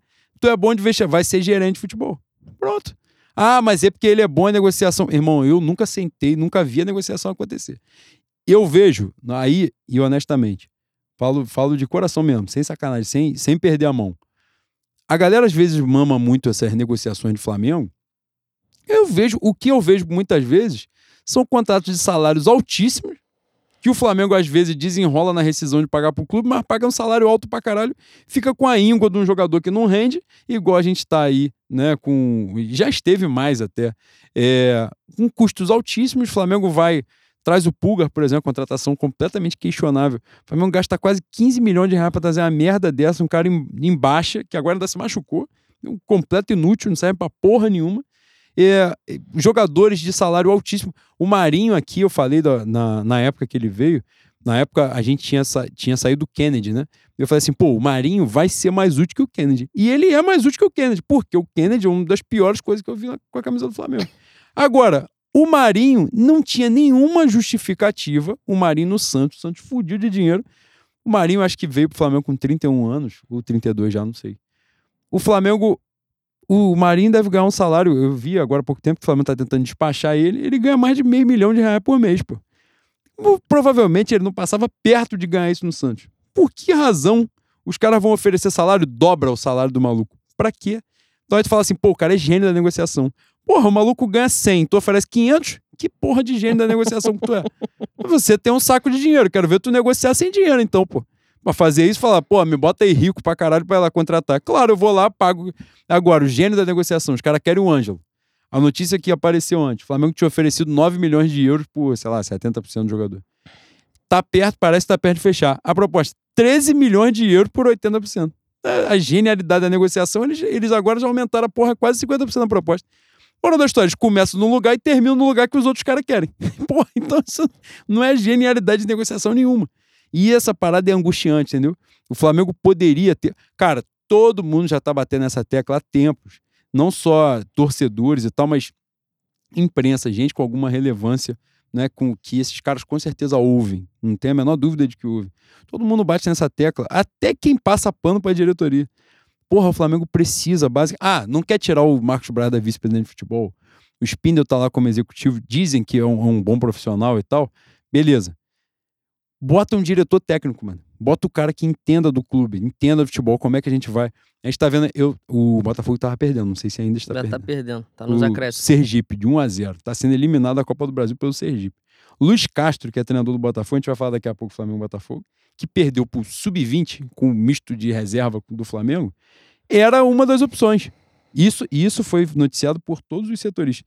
Na saída do Dorival, quando eles decidiram para sair do Dorival, alguns têm uma, têm uma dissonância de dizer que al- alguns dizem, né, e outros dizem que não, mas que o Flamengo teria sondado o Sampaoli da, da possibilidade de vir, mas ele já no Sevilha, o Flamengo ia ter que pagar multa rescisória o caralho não ia vir.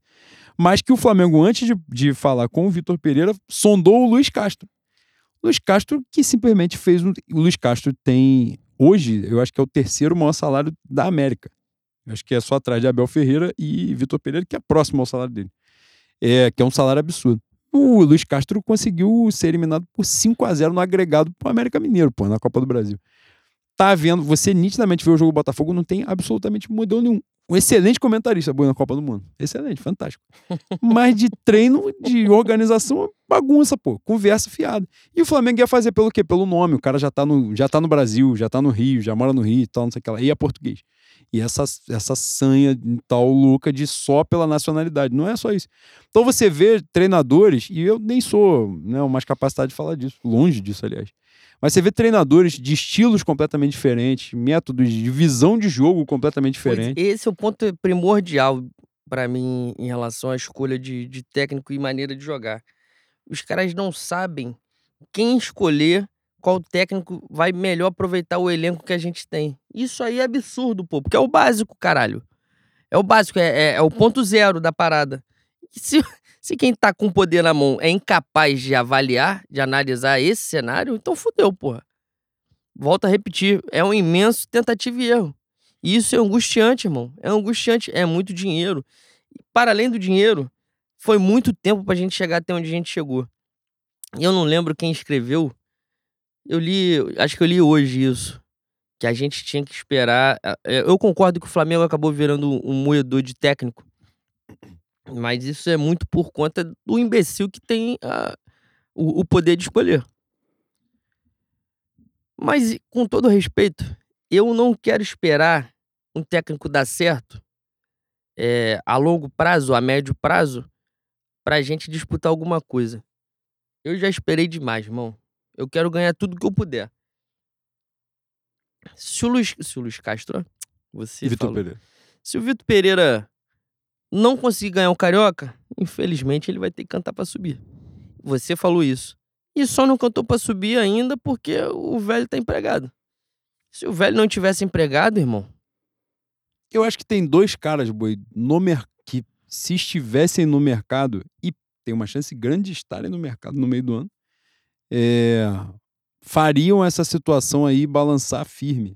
E essa coisa vai casar, né? Porque o estadual, acho que, é, acho que acaba final de abril, não é isso?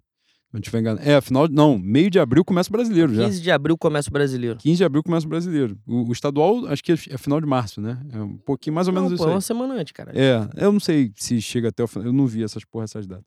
Cada ano eles mudam, a semifinal tem dois jogos, a A outra tem um semifinal jogo tem dois só, jogos e a final tem dois jogos. Enfim, é, que são pra mim Jorge Jesus, obviamente, que já sinalizou que não vai renovar com o Fenerbahçe lá.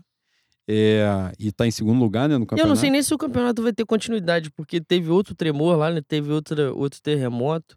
Eu não vi. Os jogos Hum. estão sendo adiados. Tem, tá rolando jogos esporádicos, assim, dois jogos na. É, Ele na, ele, na verdade, tinha sinalizado a não renovação antes de acontecer, né? O tremor. Dizem que o grande foco dele é, é a esperança de ser treinador da seleção brasileira, né? E mas, mas quem é próximo ele diz que tem essa intenção grande de voltar ao Brasil, né? E obviamente, se porra a bola quicar, acho que vai somar a fome com a vontade de comer. Dizem que a seleção brasileira deve escolher o treinador em breve, então provavelmente bem antes de ele sair de lá. Acredito que não seja ele. Mas e o outro nome para mim é o São Paulo. Eu acho inevitável. Eu acho que o São Paulo é o, é o Renato Gaúcho o estrangeiro, é o inevitável. Você olha e fala assim, vai acontecer. Quando? Não sei, mas vai acontecer. Eu espero que o desfecho seja diferente, né? Do, do outro inevitável, do inevitável nacional, que foi perder a Libertadores. Mas eu acho que essa é uma situação que vai rolar. Eu não sou um grande fã do São Paulo, mas eu tenho certeza que se o São Paulo estiver no mercado num momento de, de ebulição do Flamengo, assim, de, de treinamento. E o momento de ebulição é o Flamengo não ser campeão estadual. Mas se o Flamengo for campeão estadual, o Vitor Pereira ganha um, Uma sobrevida. uma sobrevida. Além, aí sim, para além de ser campeão, o rendimento, né? Se o time começar a demonstrar uma ideia. Pô, é muito incipiente ainda, né? Mas nos dois últimos jogos, Vitor Pereira já fez essa aposta de três zagueiros, né? E o primeiro jogo foi o Flamengo e Botafogo com reserva e sub-20. Então é difícil de você falar isso, porque não eram os titulares ali. Del Valle foi um jogo que o Del Valle abriu mão de jogar bola, né? Ficou encebando, dando porrada aí, fazendo cera o jogo todo. Mas foram dois jogos que o Flamengo levou pouquíssimo perigo, né? Não, justiça seja feita, eu vi alguma evolução. Está muito aquém do que o Flamengo pode fazer, mas alguma evolução teve pri- principalmente sem a bola, né? Agora, ajustou sem a bola, não leva mais perigo, como é que você vai resolver essa, essa questão de você, a cada jogo, cruzar 200 bolas? Porque é, não tem como você ter um meio-campo com Arrascaeta, Everton Ribeiro, você ter na frente Gabigol e Pedro, e você ficar, porra, pingando bola toda hora. É foda. A gente teve dois lances de perigo no primeiro tempo e só. Eu não, eu não vi nem um número certo de quantos cruzamentos, mas foram muitos. 59. No jogo? Foi. 59 cruzamentos do Flamengo? É. Ah, tá de sacanagem. Esse último jogo foram 59? 59. Dizem que é o maior, a maior parada do Flamengo desde que, acho que o Footstat, desde que o Footstat é, contabiliza essa coisa. Cara, né? não. não acho é, que desde 2018. Humanamente, in, in, humanamente incapaz de se cruzar 59 bolas num, num jogo. Não existe isso. Contaram errado. Não, é real. O Footstat, na verdade, até troquei aqui. O Footstat deu, deu 71. Mas outras. 71? Não, o Footstat deu isso. Mas as outras. Eu esqueço o nome dos outros, cara. Que, ah, cruzaram, que é, contaram com um escanteio, não é possível. Deu. Não, deu 59 cruzamento. Parece que o número é 59 mesmo. É, mas um absurdo. Isso aí foi um absurdo.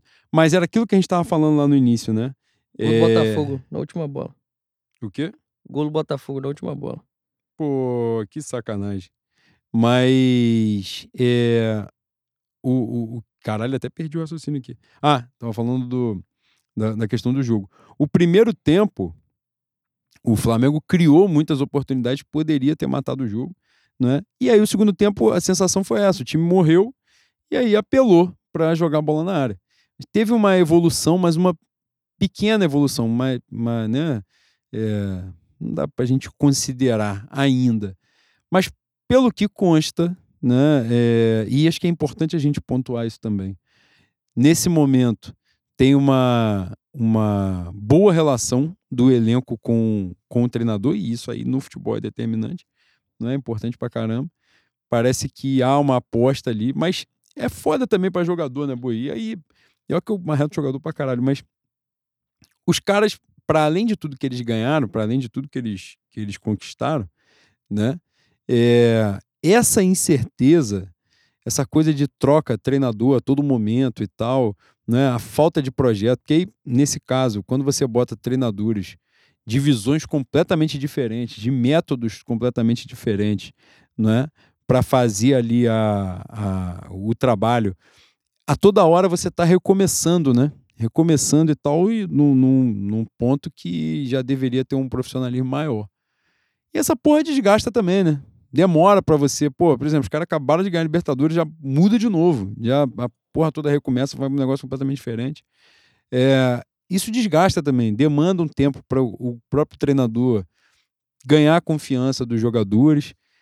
Vitor Pereira teve, e aí eu acho que foi um azar mesmo. O Mundial não, né? Porque aí é, a gente não seria campeão. Mas na Supercopa pega um time o mais forte do Brasil, né, né, e faz um jogo ali muito aberto, muito franco, para o primeiro jogo da temporada, Primavera, né? Mas o jogo do Del Valle, por exemplo, era um jogo que perfeitamente dava para a gente ter feito o resultado. E isso traria uma tranquilidade maior, né? uma paz maior, tipo, aconteceu. Né?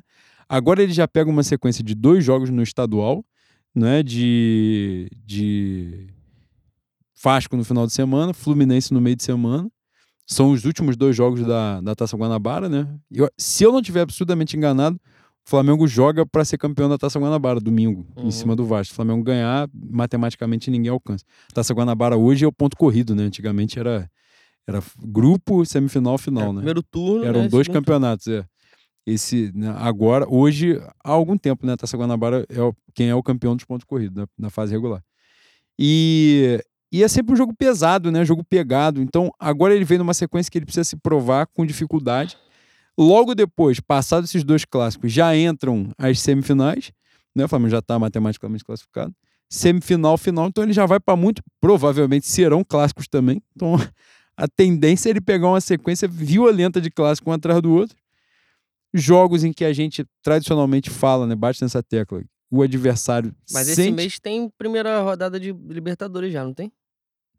Acho que tem, acho que tem. Mas aí se for é no final do mês, né? Porque É. a primeira fase foi agora, tá? acabou ontem, né? O... Não, Tá sendo ontem tá hoje. agora. É, não, tá rolando ainda, né? A Uhum. primeira tem a segunda, então deve ser ou final de março início de abril. Então, assim, é uma sequência grande de clássico, de jogo pesado, de jogo que o adversário vai vir pra dentro mesmo, pra catimbar, pra dar porrada. E, pô, a gente viu, né? Inclusive, entrando já nessa pauta, o Flamengo Botafogo do, do, do final de semana, o time do Botafogo absurdamente pilhado contra um time reserva barra Botafogo que ac- sub-20. Acabou de ganhar roubado, boi. É, empatou, né? Empatou, mas. Se classificou. O juiz, o juiz deu mais dois minutos, já tinha dado oito de acréscimo, o gol saiu aos 100 minutos. É isso. Eu quero ver meu, meu Luiz Castro reclamar da- do policiamento É. agora, que a porrada deve estar comendo lá em Sergipe. E os caras estão dizendo que o couro tá comendo mesmo. E tem que comer mesmo. Não- não estou vendo, mas o juiz foi safado pra dar uma coça nele. Mas.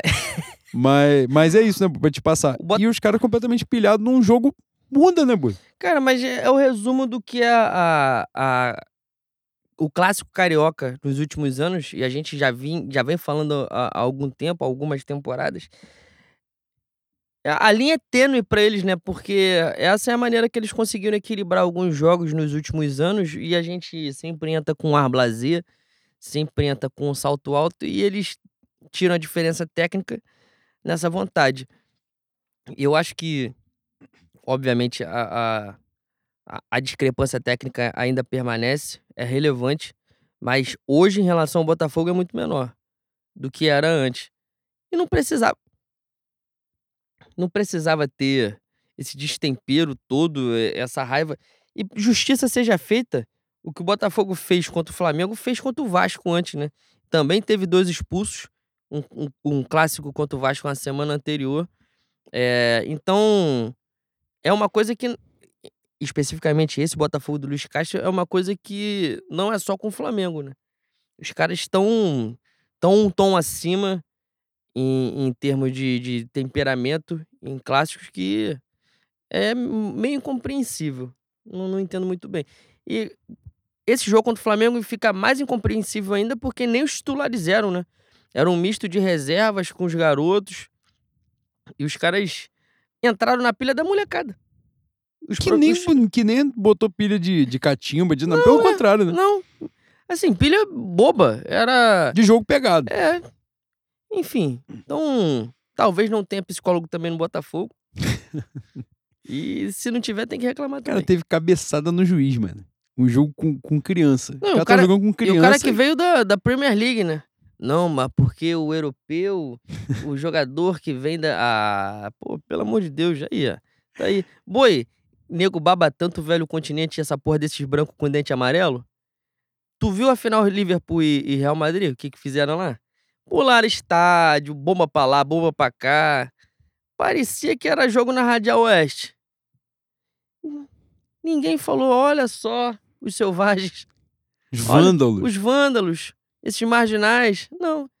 Um montão de cabelo que voa, bilha azul, ah, dá um sorriso tudo amarelado de cigarro, porque falta escova de lá não tem colgate, aí o dente é tudo amarelo. É, né, porra, é um muito... dente em cima do outro. Hã? Um dente em cima do outro. Porra, é, aparentemente não tem dentista na Europa também. Não tem aparelho. Falta um aparelho. Todo mundo feio. Caralho, boi, é uma quantidade exorbitante de gente feia. Leno, você é lindo? Não, tô longe. Mas essa, esse nível de caralítico é complicado. Boi, pegar ali o meu país, Inglaterra, é sacanagem, tá? Boi, foi tudo pro Beckham. Ele sugou fora. Foi tudo pro Beckham, mas deve ter sido um trabalho de bruxaria tremendo. Dos tremendo. pais dele, no caso. Dos pais dele. Papo É. de, de sangue. Foi. Sangue de boi. Foi, né? Foi e não é nosso sangue, não. Exatamente. É, E aí, Boi, agora a gente seguindo nisso, falando do Flamengo Botafogo, aliás, destacar antes da gente falar Sangue do... de boi que é um vinho maravilhoso. Nossa, é bom. Bom pra caralho. É sim. Puta que pariu. O... Falar, não tem como né, não falar, Boi, sobre o nosso gênio, Matheus Gonçalves, né? Que faz um gol com 20 segundos de Cara, jogo no Flamengo eu Botafogo. estou apaixonado pelo meu Jimmy Neutron, tá? Não, é uma belíssima cabeça, tá? É uma cabeçorra, né? É uma cabeçota, tá? É Boi, uma coisa magnífica. boi, se a condição de raciocínio for, for proporcionar a caixa, Pelé é branco. não, não tem como. Não, Pelé é Não tem branco. como.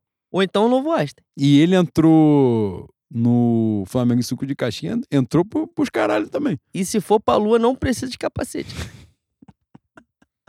Metade da fantasia de astronauta ele já vestiu. Pode. Tamo aí, caralho. Porra. Ai, caralho. Muito craque, muito gênio. Entrou ontem. Ontem não, ontem. Caralho, Que ontem. Também não é ontem, é anteontem. Nós estamos na quinta, desculpa, Juca que fure. Eu me perdi. Como não joguei Série B, eu tô desacostumado a jogar terça-feira. Desacostumado não, né? Nunca joguei, então não estou acostumado. É foda. Mas é, é surpreendente a, a, a confiança que esse moleque tem, né? Primeiros jogos dele na- no profissional e ele já entrou indo pra cima, driblando e fazendo jogadas, pelo menos é o que a gente espera, é, inteligentes. Acredito que vai furar fila. Já furou fila do.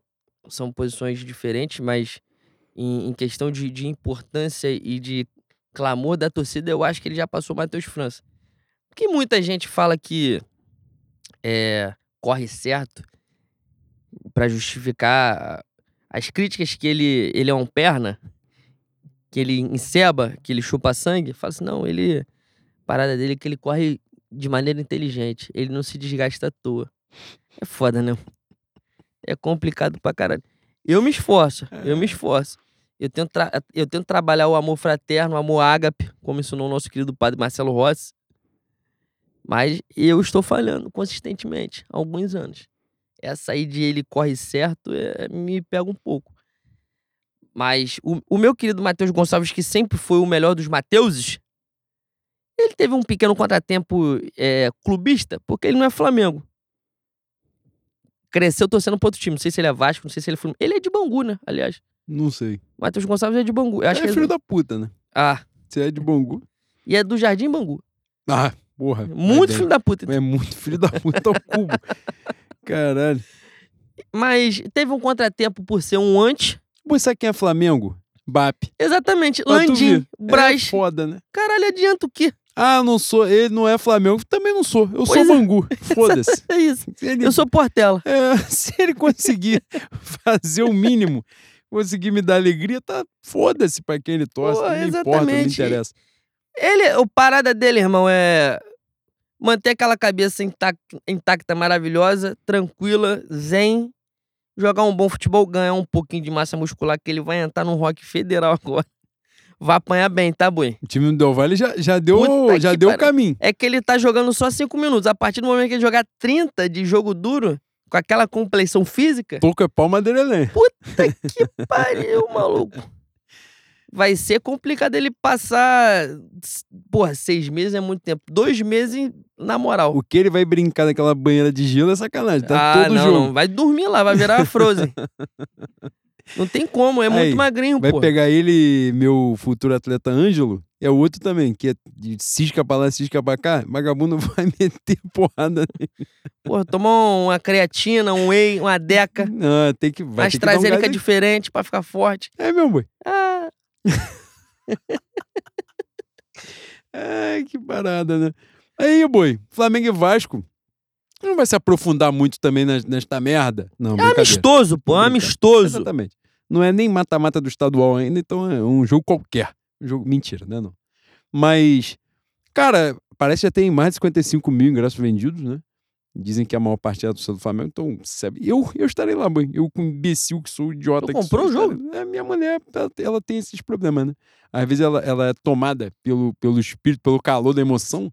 E ela, antes do jogo do Del Valle, falou assim: por que a gente não vai Flamengo Vasco? Eu falei, porque essa porra não vale nada. Ela Mas estava a gente desabafando, poderia com- ir. estava desabafando comigo terça-feira. Eu falei assim: eu estou de saco cheio disso.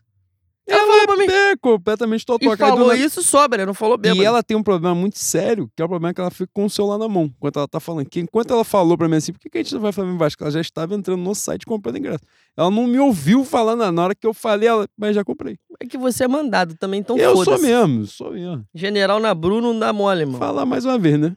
Um homem que não é mandado pela mulher é um menino. né? É um, é um mancebo, boi. É isso. Então, porra, estarei lá. E o jogo, no- nos últimos tempos aí, o Flamengo e Vasco mais equilibrado, né? Pelo momento do Flamengo e pelo momento do Vasco. O momento do Vasco também, os caras vão medir o momento do Vasco quanto a porra ABC Nova Iguaçu, caralho. É um pouco difícil de você medir momento assim. Você fica um pouco iludido, trabalha na ilusão.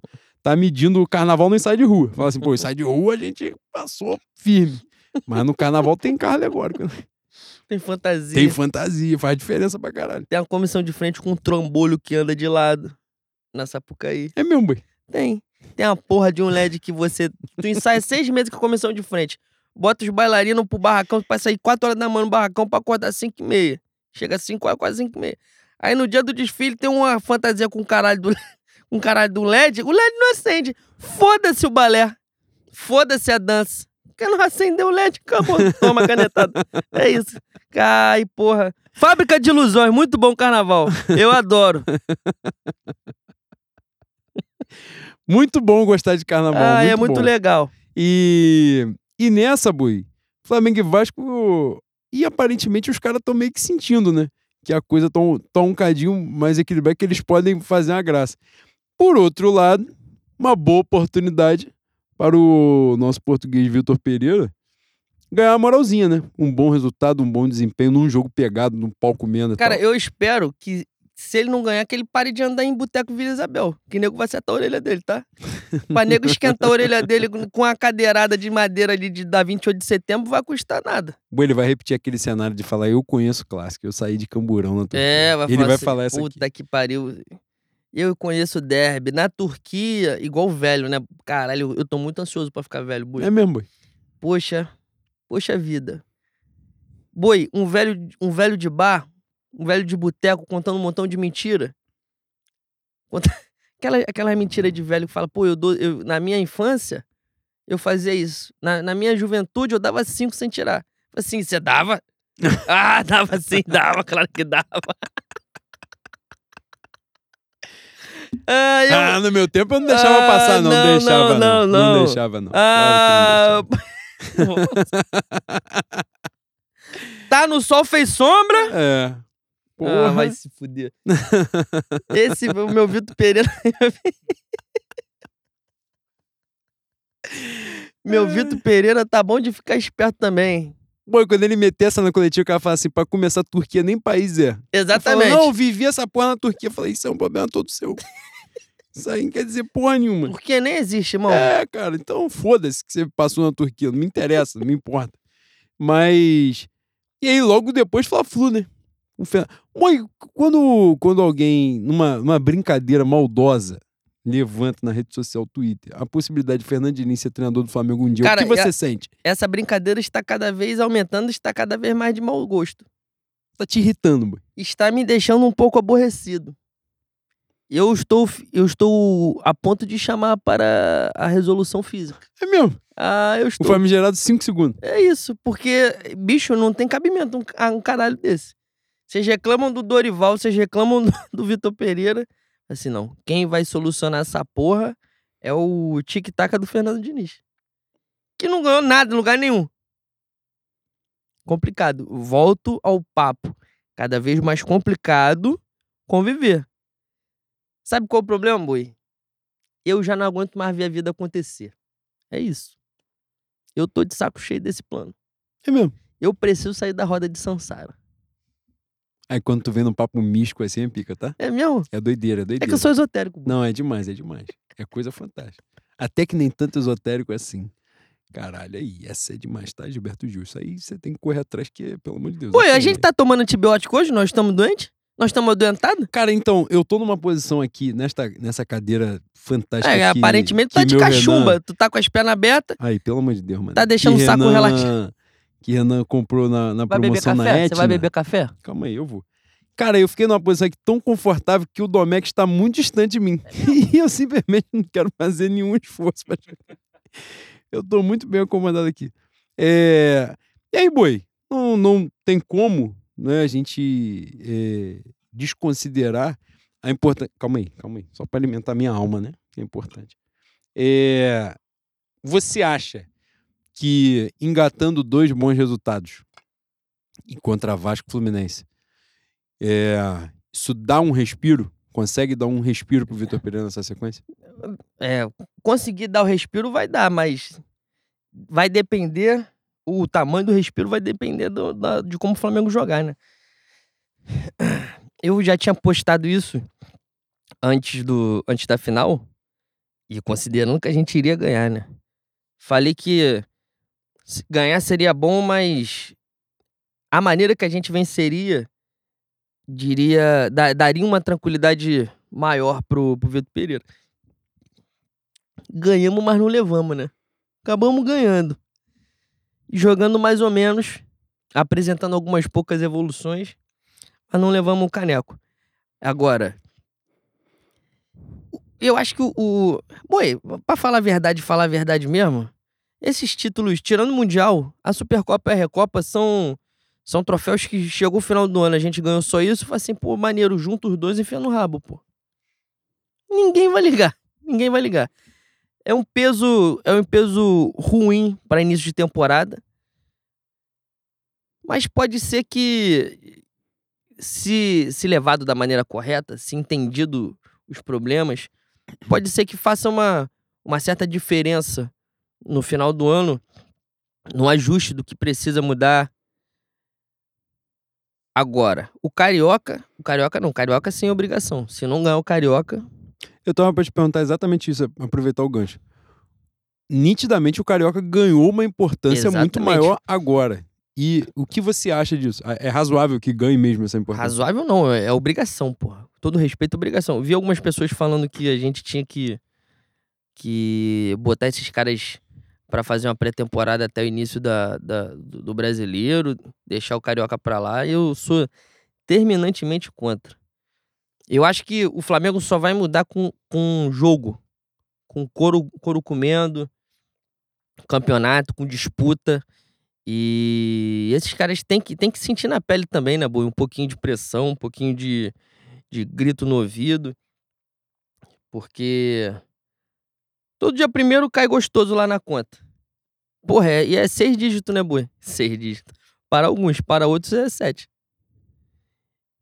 E você você jogar no Flamengo com a estrutura, vivendo a maior parte do tempo o céu, ganhando dinheiro pra caralho com 25, 26 anos. Quando apresentam, ó, quando a água bate um pouquinho na bunda, você tem que a- assumir o barulho também. E esses caras assumiram, justiça seja feita. Nesses vários momentos ao longo dos anos, eles assumiram. Mas chegou mais um momento. E só vai mudar jogando, porra. Só vai, só vai mudar. A confiança só vai voltar quando eles pegarem o Flamengo e Vasco Fla-Flu. Ganharem de maneira é, soberba. Ganharem com folga. Dominarem um jogo. Só assim. Porque além da, da falta de física, além da, da, da falta de preparo físico, além da, da, da ausência de qualidade técnica nesses, nesses jogos, não tem confiança nenhuma. Esses caras estão sem confiança. Confiança não vai voltar com pré-temporada. Vai voltar com- no, no bololô, irmão, no berimbolo mesmo. Então, que usem o Carioca pra entrar de verdade no ano, isso sem menosprezar o Carioca. Eu acho que o Carioca, hoje, o estadual hoje ganha uma importância absurda pro resto da temporada. Pra isso, pra confiança. Mas os títulos que importam vão começar a partir de, de abril. Usem a porra do Carioca pra chegar em abril com a mente totalmente mudada. O preparo físico vai chegar, a técnica vai voltar, mas o psicológico não vai ser tão fácil. A gente vai precisar desses jogos, a gente vai precisar desse caneco e espero que aconteça. E é isso, Boi. Vamos para a pauta dos ouvintes, para a gente entrar na reta final do nosso programa. Muitas perguntas aqui, vamos ver se a gente consegue atender o máximo possível. É, começo eu. Vitor Baetas, arroba Vitor Baetas, Maravilhoso. mestre de bateria. Magistrados e catedráticos bois netos de Castor. Somos nós. Eu só vou deixar aqui meu comentário de que a águia vai voar alto em 2024. Botou em caixa alta. Isto posto, o centenário deveria ter sua versão 2.0. Haja vista que até o carnaval a centenária ainda não será 101 na área? Interrogação. É você que é portelense. Pode responder. Eu Pô. também sou portelense, mas eu sou honorário. Teve, teve centenário, Bui, esse ano? Não sei, Bui. Eu acho que não teve, não. Então cabe. Cabe em 2024. É isso. Pra minha dupla, Ah, pra mim, a grande dupla André e Toninho Gonzaga, aí sim, fazer um carnaval digno da escola e a gente levantar um caneco, porque, né? é meu, Boi. Ah, Amor não enche barriga. Hã? Amor não enche barriga. ah, enche. De outra maneira, né? Até enche. Sou eu, o Wellington, Dona Esponja. Meus irmãos de fé, tem uma dúvida. O samba da volta tem o poder de curar tristezas causadas pelo Flamengo de Vitor Pereira? Tem. Tem, tem. Você certeza. pode, pós-jogo, você pode aparecer lá, mas vem, vem de coração aberto, tá? E chega devagar também, não chega doidão aloprando, fazendo merda, não. Chega na moral, pelo amor de Deus, tá em casa, não. Vamos ter essa decência. Que isso, mano? Que esporra à toa. Ah, às vezes tem que, tem que conversar né, com as pessoas, né? Porra. Vai. Maltrício. Maravilhoso. Caralho. Arroba mal CRF. Boa noite, bois. Tava triste com mais um título perdido, mas aí vi que vamos aderir à SAF, visando a profissionalização do futebol. Demonstram zero interesse de profissionalizar agora, mas com SAF eles prometem que tudo vai mudar. Na boa, comecei sendo irônico, mas o ódio me consumiu. Isso num tweet, tá? É num isso, tweet é ele isso. mudou de sentimento. Para finalizar, embora já tenha ficado subentendido, é muito cansativo ser feito de otário por esses caras que não dão a mínima pra gente. Ele não fez uma pergunta, ele fez um desabafo, e um desabafo que é comum a nós e que a gente fez aqui ao longo do programa. Um beijo, querido. É você, boy. Lucas.sávio, arroba Sávio Serk. Programa pra domingo. Dois pontos. Samba da volta, Flamengo e Vasco. Porra, pelo amor... tem amor próprio? Você tem? Você se ama? Você você gosta de você? Samba da volta com o Premier ligado, né, irmão? É isso. Não tem como. No celular. Minha chefe maravilhosa, Tati, arroba Tatiane Mendes. Na moral, quando eu vi o Matheus Grande Pô, que na beira do que campo, você fez, chefe. Você faltando é muito 10 traíra, mano. minutos, eu sentia a mesma sensação de quando o Leno mandou o valor do Pix da cerveja que ele comprou a mais. Já contou essa história aqui que o Leno fez um ratatá que deu mais de 100 reais pra cada um na cerveja, que aparentemente ele comprou cerveja pro ano. Abasteceu, tipo, ele achou que havia um meteoro na Terra que as Agora eu pergunto, preparar no Ainda tem cerveja? de cerveja. Ainda tem cerveja? Puta que Ainda tem pariu. cerveja? Eu Acabou gostei a que você falou cerveja, isso que a cerveja foi na Copa do Mundo. né? Acabou a Caralho. cerveja, pô. Mas... Todos beberam. Tatinha, Mateusão é sacanagem, tá? Mateusão deve ser um moleque muito bom de onda, mano. É muito bom de conviver. O cara que tem pena de dar um esculacho, entendeu? Tu fala assim, ah, esse moleque é mesmo, moleque, pô, maneiro pra caralho. Mas quando ele lançou Mateusão na prorrogação, eu fiquei, porra. Puta que pariu, eu tinha esquecido disso. O Mateusão O estava. Pedro tinha Puta- condição humana de estar ali? Não. Mas não tem nenhuma situação no planeta Terra em que você tira o Pedro, se o Pedro estiver deitado dormindo com o travesseiro com o edredom, você vai deixar ele e não vai botar o Mateusão. Que é o Mateusão, puta que... O Mateusão, a primeira jogada dele, deu um carrinho no maluco e tomou amarelo. Primeiro Igual o Flamengo fez no, no, no Carioca de 44. Botou um cara que tinha se aposentado, ele estava fudido. O Valido, que fez o gol do primeiro fez. Com tricampeonato. febre, com febre, doente, catarro, fudido, já tinha se aposentado. Falou, Valido, joga pelo amor de Deus. Ele foi com o Valido, jogou, fez o gol. Talvez o nosso querido Vitor Pereira tenha estudado a história do Flamengo, tenha se enchido do, da mística do manto e pensou, falou assim, o Mateusão vai ser o meu Valido. Não foi. Ele errou. É foda, né, boi? Às vezes a gente erra. é, vai você. Mari, arroba, não sou a Mari. Aí, Comentarista de BBB. Profissional. Queridos bois, a boa do domingo é esse: Flamengo e Vasco no ódio ou samba da volta? Já tá respondido. Samba da volta. Samba da volta. Tarsi, arroba Lucas, underline Tarsitano. Bois, e quando o gênio em caixa alta, Marcos Braz, disse que a Copa do Mundo atrapalhou o Flamengo a conseguir reforços, com data sendo sabida quatro anos antes. Será que o Papai Noel se surpreende com o Natal cair dia 25? É isso. Você, você foi gênio no desfecho, mas é isso aí. Lenin já tocou nesse, nesse assunto. Puta que pariu. É acho que- exatamente isso. Fala assim: caralho, esse não tem Natal? Mentira. Porra, os presentes. Aí chama os duendes. Corre correndo, Caralho, trenó, foda arranja a bicicleta. Caralho. Puta que pariu. Ah, Matheus, arroba o Matheus LZ. Não te preocupa o fato de existir tantos atletas com o nome Matheus no elenco? Porra, me preocupa. É nome de canalha, né? Nome de Eu, pilantra. sinceramente, não consigo ter confiança no futebol de alguém que tem esse nome. Eu também não. Por experiência própria, eu nunca vi ninguém chamado assim ir bem no pé bola. Você tocou num ponto místico e com extrema razão. Mas vamos respeitar meu atleta Matheus Gonçalves. Que vai ser o desbravador dos Mateus. É isso aí. Pedro Fraga, arroba Pedro Fraga. Criativo pra caralho, meu Pedro Fraga. Pô, tá igual a mim também. Passou da hora de levar certo cover do Eurico pra um passeio no Holiday on Ice. Que isso, cara. pra trocar a ordem das palavras do lema dele pra fins jurídicos. Essa mensagem foi escrita por um obsessor e o cavalo não tem culpa alguma. É importante, às vezes, você botar essa no final, né? Botar um Hol- Holiday PS. on Ice, pra quem não sabe, é um. Eu falo pra quem não sabe, mas eu não tenho certeza nenhuma dessa informação que eu vou dar. Eu acho que é aquele negócio da Disney de, de patinação no gelo, não é? É, é. Com os personagens. É isso. Com as princesas, com Cara, o ele Mickey, botou Pato aqui Donald numa ideia de você caralho. botar o Marcos Braz nessa porra aí. E se você puder sabotar o negócio que ele vai usar de patim, você é uma boa também. Pra ele ir pra casa do caralho, errar a porra da pista, passar direto, se enfiar com mesa, com cadeira, com parede. Filho da puta. é, mas você. Silo, arroba... Caralho, que isso? Tá pro- ah, tá doente. SLLSDS. Ah, vá, porra, pro caralho também. Nobres galhudos. Ir de tênis pra praia, pra praia ou escalar o Matheus no aumentativo numa final internacional. Qual o pior erro? Cara, ele podia estar de, de calça jeans na praia. Nada se compara a escalar Mateusão na final. Escalar não, né? Colocar Mateusão. Pelo Escalar é de só os titulares. É, Matheus, arroba. Porra, olha só. Tá Mateusão 9. Pelo amor de Deus, você é o melhor Mateusão que nós temos. Não, não se mistura com isso, não. É, arroba Juan Lucas, underline Flac, sou eu.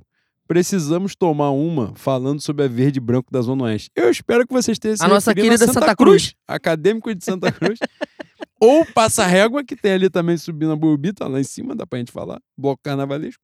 Mas você é mais do que bem-vindo quando você estiver pela área. Pode falar aí que qualquer coisa que eu falar que me comprometa, eu boto na conta do Leno e foda-se que ele sustenta. Tri, arroba João Luiz Magnani. Marcos Braz tá bom pra virar saudade? Sim. Tá ótimo. Tá e é bom, o que eu tá vou ótimo? me permitir falar. Exatamente, tá ótimo. Fé no Mengo, arroba Gui Policarpo 9. O Quaresma. Cara, que demais, né? Inoxidáveis boas do podcast Desconfiança no Mengo. Quem foi a surpresa positiva nesse início de ano? O meio-campo do Flamengudo ou a alegoria da Portela em que esqueceram o pé do Saci? Leandro Lopes, por favor, não perca seu Cara. Vou repetir. Essa porra eu já tinha postado. O Saci tem uma perna e um pé.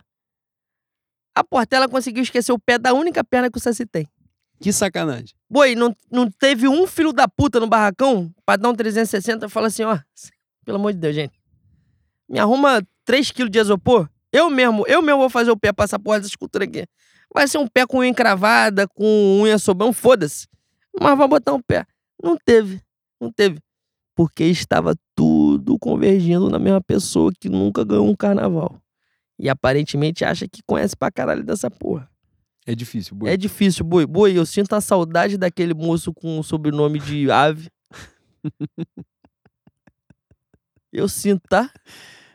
Homem bom. Caralho, que The, parada. The Fresh Prince. Prince. Rusber. 1987. Excelentíssimos senhores. Encontro-me em viagem para o sertão maranhense nesse exato momento e me deparei com a notícia de que dois seres não mamíferos estão cotados para o pleito da cara. O que teremos de fazer para Alexandre de Moraes impedir tal catástrofe? É, gu- guerra perdida, tá? Só isso. Você tem que torcer pra uma terceira via muito mística aparecer aí. Pro nosso querido Márcio Braga, gênio da bola. Meu querido Clodovil, renascer das cinzas. Nosso querido José ba Basto Padilha, depois da gente reunir as esferas do dragão. Boi, tu enterrou o Márcio Braga. O Márcio Braga tá vivo. bicho. Ele tá vivo, mas nem tanto, né? Ele Que politicamente no Flamengo ele não tem mais condição, né? Mandou um renascer das cinzas, tal como a minha Vila Isabel, que também está viva e está cada vez maior. Gigantesca. Caralho, Imenso. um grandíssimo carnaval do meu Paulo Barros, tá, boi? Que Meu- é um injustiçado, né? Boi? Ele é um justiçado, mas veja bem, um carnaval tu, tu fala assim, eu vou fazer um, um enredo aqui, festas. Aí tu começa com Deus Baco. No meio tem um St. Patrick's Day. Depois do, St. Patrick's Day tem um carro de São Jorge. Aí depois do São carro de São Jorge vem um barco Vic. Aí festa dos mortos. Aí boi Parintins. Caralho, que enredo é esse, mano? É tema, né, boi? Você quer, você quer dissertar sobre a diferença de enredo não, e tema? eu não quero Eu vou falar, então. nada. rapidamente. Enredo é uma história que tem início, meio e fim. Pronto, acabou. Tema, você coloca, como o nosso querido Paulo Barros colocou, festa. Qualquer um faz um carnaval com tema, porra. Se é festa, é exatamente isso que eu tô falando. Você vai colocar, colocar qualquer festa da humanidade. Tinha a festa do dono chinês também. Caralho! Aí carnaval também faço. Porra! Pelo amor de Deus, é uma delícia, é gostoso demais. Mas parabéns pra minha querida Unido de Vila Isabel. Pecou enredo, sim. Não lembro nem se foi punida. Como deveria. Acho que não, acho que não. Ah, mas tá. E minha aula de passista de Pedro Henrique Gaspar e Wagner Gaspar, que foi Que stand-up de tinha que sido descontada só pela presença de três canalhas. Três pilantras. Três vagabundos. É, exatamente. Felipe, arroba Felipe Cabeção. Qual desses esqueletos nós temos que tirar do armário primeiro para poder seguir nossa vida normalmente? São Paulo ou Jorge Jesus? Já falamos sobre isso aqui no programa, mas São Paulo não é um esqueleto, né? São Paulo é, como eu falei, o inevitável. Tem, o terceira, tem a terceira via aí que é Adenor Titibach, né? Que vai vir. É, eu acho também. Eu sempre falei isso, que, que o Tite, em algum momento, vai passar pelo Flamengo, não tenho dúvida disso. Mas a galera falou que ele, por óbvio, né? Ele é o grande nome hoje no mercado. Eu não consigo vislumbrar um cenário em que o Tite pare o repouso dele, o descanso com aquela rabiola lotada de dinheiro, para entrar num pau comendo desse. Né? Se falar assim, ah, ele vai entrar no início de temporada, pô, vai pegar o time campeão da Libertadores, o Flamengo campeão, aí é outra conversa. Agora, entrar agora, que, que o pau já tá, que já entrou, porra, vagabundo tropeçando, carro atropelando, o Gabriel atropelando o carnaval de cebola, agora, irmão, ele não vai entrar. Ou em algum outro momento, sim. Agora, sobre São Paulo e Jorge Jesus, primeiro que, que vagar aí o, a minha carteira assinada ficar, ficar em aberto, o Flamengo vai abraçar. Tomara que Vitor Pereira em junho já esteja correndo gira bonito, porque senão vai rodar pra ele. Chevetinha Rodolfo, arroba. Cado V, filho da puta. Olá, nobres bois. Mais um ano em que temos apenas tristezas pelas presepadas dessa diretoria. Enfim. Caso Vitor Pereira seja demitido e o querido velhinho não retorne da Turquia, qual acham que será o novo técnico brasileiro estanca sangrinha que vão nos arranjar? Eu acho que não rola esse movimento, não. Eu acho que Vitor Pereira só cai na iminência de ter um dos inevitáveis para, para o lugar. Acho que neste momento, difícil de ter um, algum nome que eles possam fazer. Aí, Em outro cenário, de repente, até, até a gente estava falando aqui o lance do Fernando Diniz, também não vê. Eu ia falar, também não vejo Fernando Diniz cair no Fluminense, mas ele engata na sequência de cinco costas, que é uma coisa que ele fez muito na carreira dele, engatar a sequência de humilhação. Eu não duvido muito, mas acho difícil. Acho difícil pular esse muro tão rápido assim. Hoje eu acho que Vitor Pereira saindo são esses dois nomes aí que, que passam na cabeça de geral. É... Lucas Tarsano já foi, né? É que ele fez uma outra Tá pergunta. achando que essa porra aqui é. É, tá, tá no divã. Mas ele fez a pergunta sobre SAF. Aí SAF a gente falou um pouquinho. Deixa eu ir pra outra. Pedro SRN, arroba Pedro, underline, a Jurubeba. Prezados, vocês acreditam numa possibilidade real do Marcos Braz sair do Flamengo? Não. Não, nenhuma. Pois acho que ainda que o time passe 2023 sem ganhar nenhum título, ele continuará por lá. Não deve ser o único envolvido em negociações, entre aspas, curiosas. Partindo desse pressuposto, como prosseguir? A gente falou sobre isso aqui né, ao longo do programa. Não, acho que não há dúvidas de que Marcos Braz tenha virtudes. A parada é que a área dele contempla a virtude dele, mais 90 coisas que ele não tem virtude nenhuma. Principalmente o desconhecimento sobre campo e bola. E ele não cai porque, né? É, ó, o silêncio da organizada tem que ter um motivo, né? Sim. É, o- quando o presidente chega no estádio de falar que o vice-presidente só cai se ele quiser, já virou bagunça. Se ele, o- o vice-presidente, Se quiser. ele, no caso, o vice-presidente. Então já, já inverteram a ordem do bagulho. Tiago, arroba eu, Thiago Martim. Vocês acham que os pais de alguns jogadores da base do Flamengo têm parte nessa crise? Se Matheusão tivesse uma, uma criação sincera. Se Matheusão tivesse uma criação sincera, o pai dele já teria falado que o garoto não tem. Aí, vocês são muito covardes, mano. Vocês pegam nas paradas pesadas pra caralho. Pelo amor de Deus. Caralho, é papo de bullying. Não, isso aí é esculacho. Calma aí, pô. vou terminar. Isso aí é esculacho, pô. Calma aí. Eu vou terminar de ler. Calma aí. Porra, ficar rindo, bobo. O pai... o pai dele já teria falado que o garoto não tem talento pro futebol investido no estudo dele. É isso, porra. Assim, meu filho, a área do direito é uma área ampla. Você, fazendo direito, você, além de ser um grande bacharel em direito, ter a grande carteirinha vermelha igual o Tijuan, ficar balançando a cara dos outros, sabe com quem você tá falando. Ah, com certeza. Você pode fazer uma porrada de concurso. Luiz Martins, arroba lmartins79. Como está a saúde da sogra de Vitor Pereira? Será que um acompanhamento em Portugal ao estilo home care em país de primeiro mundo na Europa não seria melhor do que ficar nesse país quente e com vários problemas sociais?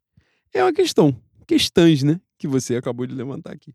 Tomara que ela tenha o melhor para a saúde dela. Se o melhor for voltar para Lisboa, que, que pode meter o pé também. Eu tô aqui dizendo que eu queria muito que o Vitor Pereira desse certo, mas também se ele, se ele quiser correr, eu não vou reclamar, não. Amaro, arroba Sankara, underline Mengo. A comunicação do clube de vocês é sacanagem. Aí ele coloca aqui, atrelado a essa postagem, um tweet que mostra a volta do BH hoje aos treinos. Abraçado ao, ao, ao Arthur Vidal. E o Flamengo, a minha querida comunicação, marcou o Vidal corretamente. E o Bruno Henrique marcou aquele Bruno Henrique que jogou no Palmeiras. Pode acontecer. Que agora tá na Arábia. é foda, né, boy? É complicado pra caralho. É, enfim, o que eu já tinha pra falar sobre, eu já falei. Ai, que parada. Miogo, arroba Moser Diogo. Saudações boas propagadores da fé menguda. Obrigado, saudações. Em entrevista ao Mauro César essa semana, o suposto presidente Landim afirmou com todas as letras que a permanência do Braz está garantida. Há na espiritualidade algum caminho ou ferramenta Ah, que possa corrigir esse fato? Saudações pouco rubro-negras pouco antiéticas, pouco antiéticas, mas tem bastante. Tem. Tem ferramenta pra caramba. Procurar no Google, você já vai achar muita isso. coisa, ferramenta Se tiver é um importante. cemitério perto de casa, tu faz Às vezes dá um, um pequeno atraso na sua trajetória. Sim. Dá, mas tem coisa que vale a pena também, né? Segundo os espiritualistas, falaram que essa é a última encarnação que a gente tem no planeta Terra, né, Boi? Que se a gente não aproveitar, a gente vai pra outros planetas. Tem isso também. Outros planetas de prova e expiação com uma evolução tecnicolo- tecnológica e espiritual menor do que essa. Sabe quem tá aí falando coisa pra caralho? Divaldo. Divaldo Franco.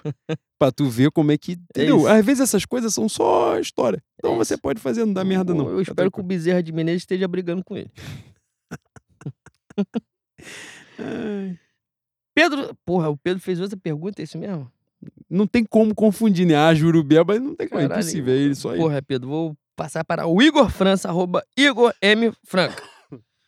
Bois, será que o carnaval surgiu de repente durante as finais da Copa atrapalhou o planejamento do Flamengo, assim como a Copa atrapalhou a contratação de reforços? Porra, eu espero que o Gabigol tenha aproveitado algum calanguinho nesse carnaval aí, que puta que o pariu, mané. Boi, É mesmo um calango, boi? um ca... Aí, calanguia, calanguia é brincadeira, tá, boi? Ah, quem nunca desceu nesse playground pra, pra usar esse escorrega aí, parabéns. Estão propondo os negócios pra frente, tá? Ó.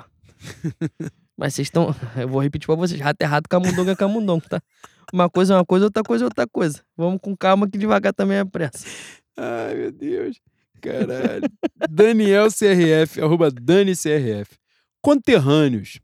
Ainda decepcionado com a mocidade? É mesmo? Ah, quase que eu cuspia. Que parada, da né? puta.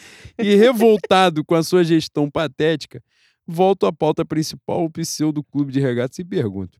Chegou a hora de Matheus Cunha no time titular no lugar de Aderbar e de um novo preparador de goleiros. Botou aqui, hashtag fora Brás. Hashtag, porra, a segunda hashtag eu não posso ler. Por razões óbvias, eu espero que você me entenda. Porra, botou hashtag fora marino? Caralho, não é possível. Eu não posso ler. Aí Porra. você tá sendo injusto com o meu marino, tá? Ele tá sendo, ele tá sendo. Você tá isso sendo safado. dizer, tá? Você tá sendo safado. Não, não tá sendo safado, mas tá sendo injusto. Tá sendo safado sempre. Depois que a gente para pra tomar um domé que a o dia conversa, que o vai sair da mocidade, a mocidade, Nós puta que estamos pariu, vai. Isso aí eu posso falar. Vai O tudo dia que pro isso caralho. aí, nós vamos, Vocês estão muito fudidos. nós vamos chafurdar na lama igual E o se o tio Celso botar o Nido de Padre Miguel no ano especial, vai. Hum. Chegou a hora de Matheus Cunha no time titular? Talvez. Talvez. Ah, é, uh, a fase do meu Santos agora lembrando muito a fase de Hugo Neneca quando o Santos chegou. Então, nesse momento, o Matheus Cunha é o Santos e o Santos é o Hugo Neneca. então, qualquer porra que tiver descoberto que dá pro goleiro pegar a bola com a mão, já é uma evolução ao que o Santos tá fazendo. Tu, Daniel, com todo respeito, você viu o soco na bola que o Santos deu no jogo em Quito contra o Del Valle? Aquilo ali é coisa de quem tá passando problema particular. Tá tendo, tá tendo a dificuldade em casa, tá tendo alguma porra que não tá rolando legal, entendeu? Apostou no poker, perdeu, perdeu, às vezes perdeu uma prata legal, entendeu? Botou, botou aí 50 reais na vitória do Sergipe, entra um pilantra safado desse aí, dá 15 minutos de acréscimo e o Botafogo elimina o Sergipe. Boi, aparentemente o presidente do Sergipe deu porrada no árbitro. Revivemos os tempos de Ah. nosso avô. Coisa correta. Cara, correto. se tem um Bangu e qualquer porra aqui 100 minutos de ac... na, na época do Castor, na época do meu avô, Nem dava, ia dar pá- dois dava minutos de na- acréscimo e pronto, acabou. Foda-se, é foda. Mas se acontecesse, nossa senhora.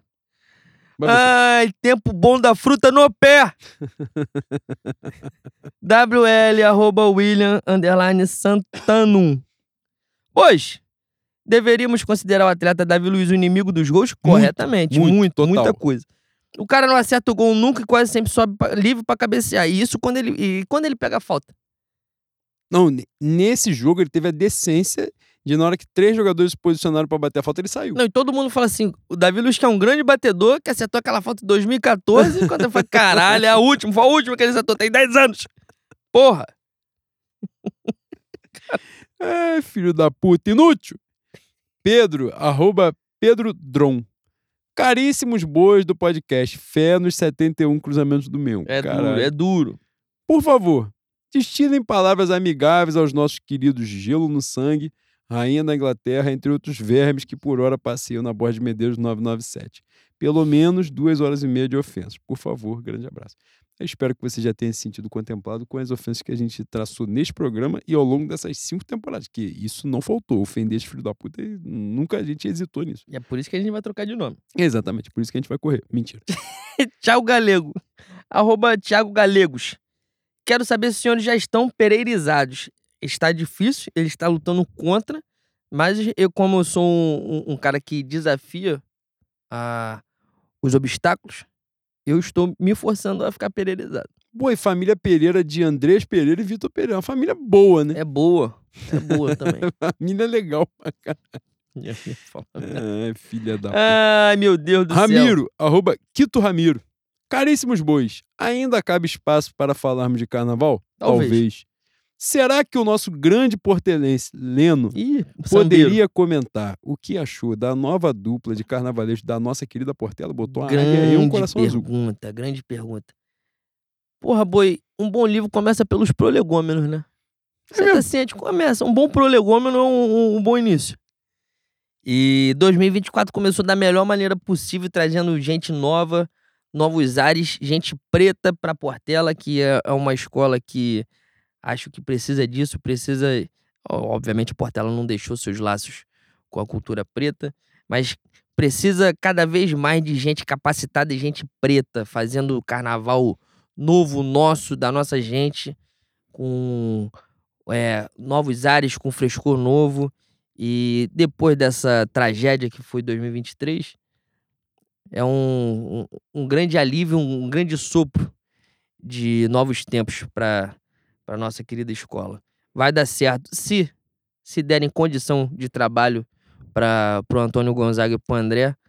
Será um grande carnaval da Porta em 2024, se Deus quiser. Ele hoje, o André, inclusive, chegou citando Candeia, né? Pois é, Porra, chegou bem. Sabe onde tá chegando, conhece do, do métier, né? é, isso. Sabe chegar. Tem que entender mesmo. Porra, seria, teria sido um centenário bem mais agradável. Ângelo. É isso. Não vou eu. Ângelo. Arroba Foi, Ângelo. foi você que leu o Ramiro, caralho. Tá maluco? É verdade, verdade. Doente. Ângelo, arroba Ângelo, underline 977. Invariáveis Bois. Com o inevitável fim da era Vitor Pereira, quem vai ser o brasileiro que vai salvar a temporada no meio do ano? Voivoda, que não é brasileiro, mas três anos de Brasil já tem cidadania. Será que Dorival perdoaria a facada? Duvido. Aí também é esculacho. Aí Não tem como. Mas eu sigo na ideia. Sem Vitor Pereira tem dois nomes, vai ser o que pingar fora do. Estou sem emprego. Pronto, vai ser ele. É, sou eu aqui. Tentando olhar, porque tem pergunta pra caralho. Você vai conseguir fazer tudo. Predo, arroba Pedro, underline W, 302. Bois, diante da notícia que João Gomes está matriculado na Estácio cursando ADM, tem isso? Tem isso. Vocês não creem que o nobre exemplo não sirva de inspiração para o Mateusão? Tomara. Deveria. né? Deveria. Tomara, pega um, uma matemática. Às vezes pegar as Estácio. Forças Armadas também. Se alistar, às vezes tá no período de se alistar, eu sou contra pra caralho, mas às vezes pra ele dá, né? Ser um PQD, Ele gosta. né? ter um. É, às vezes o cara gosta, pô. Eu odeio, sou contra. Por mim acabava essa porra. toda, mas- negócio negócio de podendo, PQD né? tem, tem uma zoação no exército, né? De pé preto, pé marrom. Mas, ele. E, mas Os caras andam com a quando, medalhinha. PQD, quando vai se alistar, tem que ter tamanho, tem altura mínima, né? E o Mateusão é grande pra caralho. Pra Aí isso eu aí tava fudido, serve. então. tu, tu ia de ralo, tu ia de base. Mas, e onde jogar do helicóptero rápido. Sem paraquedas, foda-se. Vê se tu é bom mesmo, sabe voar. Ai, bate a orelhinha, bate a orelhinha. Que parada. Rafa Oliveira, arroba Rafa Oliveira. Mas também de uma criatividade fantástica, Rafa. Balsâmicos bois mangangueiros da cara preta. Aí, ó. Grande samba, tá? Não sai da minha cabeça. Esse samba da Tuiuti não sai da minha cabeça. Ela, ela, ela. Tem que pegar a subidinha de chocalho, tá? Pode ouvir lá, busca o vídeo que é sacanagem. Venho melancolicamente perguntar. Dois pontos. A validade do nosso time mágico expirou? Não. Não, É hora de dar adeus aos nossos heróis? Você tá maluco. não, pelo amor Um abraço, o Ahana Haraê. Diretamente de São Gonçalo, campeão do carnaval. Da minha porra da pedra. E com os tambores da floresta, Porto da Pedra chegou a hora de vencer. Grande samba do acesso. De quem é? Adivinha? É mesmo. Ah, ele sempre está lá. Chamar um dia, boi. É Vai meu vir lu- aqui aí, um, um o negócio. dia que André Diniz e Bocão vier aqui, a gente faz 10 horas de programa. É mesmo. O André não bebe. Cara, eu acho o que André eu é vi... maluco, o André não bebe. Eu acho que eu vi o André na Sapucaí. No, no dia do desfile, eu acho que ele tava do, do outro lado, né? Eu tava do lado esquerdo, ele tava lá direito na frisa, eu tava ali na- mais ou menos na frisa. Mas ele não deve saber quem eu sou, né? Mas eu sabia quem ele era. Eu olhei pra ele e fiquei olhando, tá, mas aí o Não tava pediu pra na- tirar foto, né? Ficou com Tava ali na preocupação do, do carro de agora com não atropelar a minha música, então tava focado no, no trabalho, né? É isso. Vai, seu merda. Ai, que parada. Às vezes, porra, a cabeça agora voou. Caralho. Carnaval é uma merda mesmo, né? Tá que pariu. Rodrigo, arroba Serial Tavares. Ó, já conversei com você essa porra de, de cereal. Vão, vão bater na tua porta, hein? Pelo amor de Deus. O que acharam da nossa diretoria após mais uma vergonha em campo? Decidiu o foco com o SAF, em, mudar o foco com o SAF em vez de estádio próprio. Escrevi sobre isso mais cedo. Curti, estádio é cortina de fumaça pra caralho, pelo amor de Deus. Agora, a SAF não é muito, não, tá? A SAF eles estão acelerando esse processo e isso está sendo amplamente divulgado. O Flamengo está tendo ciclo de palestra interna, já botaram o, outro que é, né? Um encarne deles, o, Marcos Mota, que é advogado. Isso aí pode citar nome, que ele também não esconde que ele é um encarne desses caras todos. Então já tá aí defendendo pra caralho SAF. E vou além do que já escrevi e vou falar aqui. Quando virar, que vai virar em algum momento, vocês já sabem quem vai ser a carinha, né? Vai ser a carinha de quem lá na década de 90 já tava querendo vender o Flamengo. Aí roubou pra caralho na Europa, enganou shake árabe pra cacete, brincou de banco imobiliário. Vamos botar ele aqui no Flamengo. Correu a vida toda, correu. Não teve. Todo mundo fala, não, fala 32 idiomas. É o cara que passou por Inter, por Milan, Paris Saint-Germain, a casa do caralho correu a vida toda de participar da CBF. Se tem esse conhecimento, essa porra pica diferente toda de todo mundo, o que ele podia contribuir, no que dava pra contribuir, ele correu. É mais parecido do que diferente, né? Essa é a verdade. Mas vai botar a carinha porque cabelo que voa, fala idioma pra caralho, bem relacionado, então. Shoegaze da Silva. Eu acho que lê assim, arroba Helena Araújo 159. Varela já tá bom de pegar um busão pra Chu e meter o pé? Você é safado. Você foi canalha, tá? Que terça-feira ele foi bem pra caramba. Pô, esculacho. Na hora Fala que ele, às vezes, quando ele chega ali no, no, no terço final, boi, dá uma agarrada na HD dele, dá. Talvez. Mas defensivamente ele, ele foi o cara de asa. É... Cara, teve uma outra pergunta aqui do Rod Mulligan, arroba R2. Falando sobre desconto na Estácio. Eu tô por fora dessa porra que João Gomes virou acadêmico. Caros camaradas bovinos, Mateusão. Pô, e a minha pergunta caiu de novo no Mateusão. Vocês são muito pilantras. Caros camaradas bovinos, Mateusão já pode desenrolar aquele cupom maneiro de desconto na Estácio com o João Gomes pra eles serem colega de classe? É isso, né? E, inclusive, Mateusão, tal qual o João Gomes fez, poderia sair do Flamengo. né? A Premier League não ia rolar pra ele, mas sair do Flamengo já bastava. Essa etapa já estava o suficiente. Osiana. CRF14, arroba Osiana. Pois, como exercer o flamenguismo vendo Everton Ribeiro jogar com três calçadinhos molhados? Está sendo Injusta. injusta. É isso. Um pouco canalha. Meu querido Everton Ribeiro é o melhor do quarteto. Todavia, porém, entretanto, contudo, ninguém tá bem fisicamente, né? E aí é foda. Bernardo, arroba Braga Aguiar. Matheus Gonçalves, com 17 anos, está jogando melhor que Arrasca e que Everton Ribeiro. A fórmula vender jogadores da base de 16 a 20 para trazer semi-jovens de 23 a 27 e velhotes da Europa segue funcionando? A porcada, só dinheiro em promessa. A porca... É isso? Só dinheiro em promessa. Ok que várias dão merda. Não seria bom mesclar estratégias? Cara, então, essa, eu acho que esse é um debate amplo. Eu vi algumas pessoas falando até recentemente agora com a parada do Ângelo, né? Pessoal, ah, esse valor do Ângelo dá para trazer o Arthur. O debate partiu daí, né? O Arthur do Bragantino, que é Flamengo, que é torcedor do Flamengo. Mas o Ângelo tem 18 anos e o Arthur tem 25. E a galera falou: ah, o Flamengo tem que ter jogadores prontos. Eu sou meio reticente com essa ideia aí de jogador pronto. O que é jogador pronto? Cebolinha é um jogador pronto, em tese. Cebolinha no Flamengo é uma imensa frustração até agora. Então, assim, isso é meio difícil. Eu acho que o Flamengo precisa, sobretudo, ter um olhar, e já batemos nessa tecla aqui, sobretudo um olhar mais capacitado, mais qualificado sobre o futebol da América do Sul. Eu acho que esse é um diferencial que o Flamengo não tem. Não tem. Né? E até nas, na, nas divisões inferiores aqui, categorias de base, acho que falta isso ao Flamengo. O Flamengo tem essa coisa na cabeça. O Flamengo está desenvolvendo uma cultura que é uma cultura de Real Madrid, né? Que é a cultura do saco de dinheiro. A gente traz os melhores, a gente não precisa se preocupar com revenda, com porra nenhuma, com o tempo que o jogador vai demorar aqui, mas a gente tem que ganhar título. Beleza, é, é uma forma de, de se fazer. Mas o próprio Real Madrid ganhando tudo, na verdade, isso aí foi foda, tá? Que os caras fizeram e foi uma parada maneira.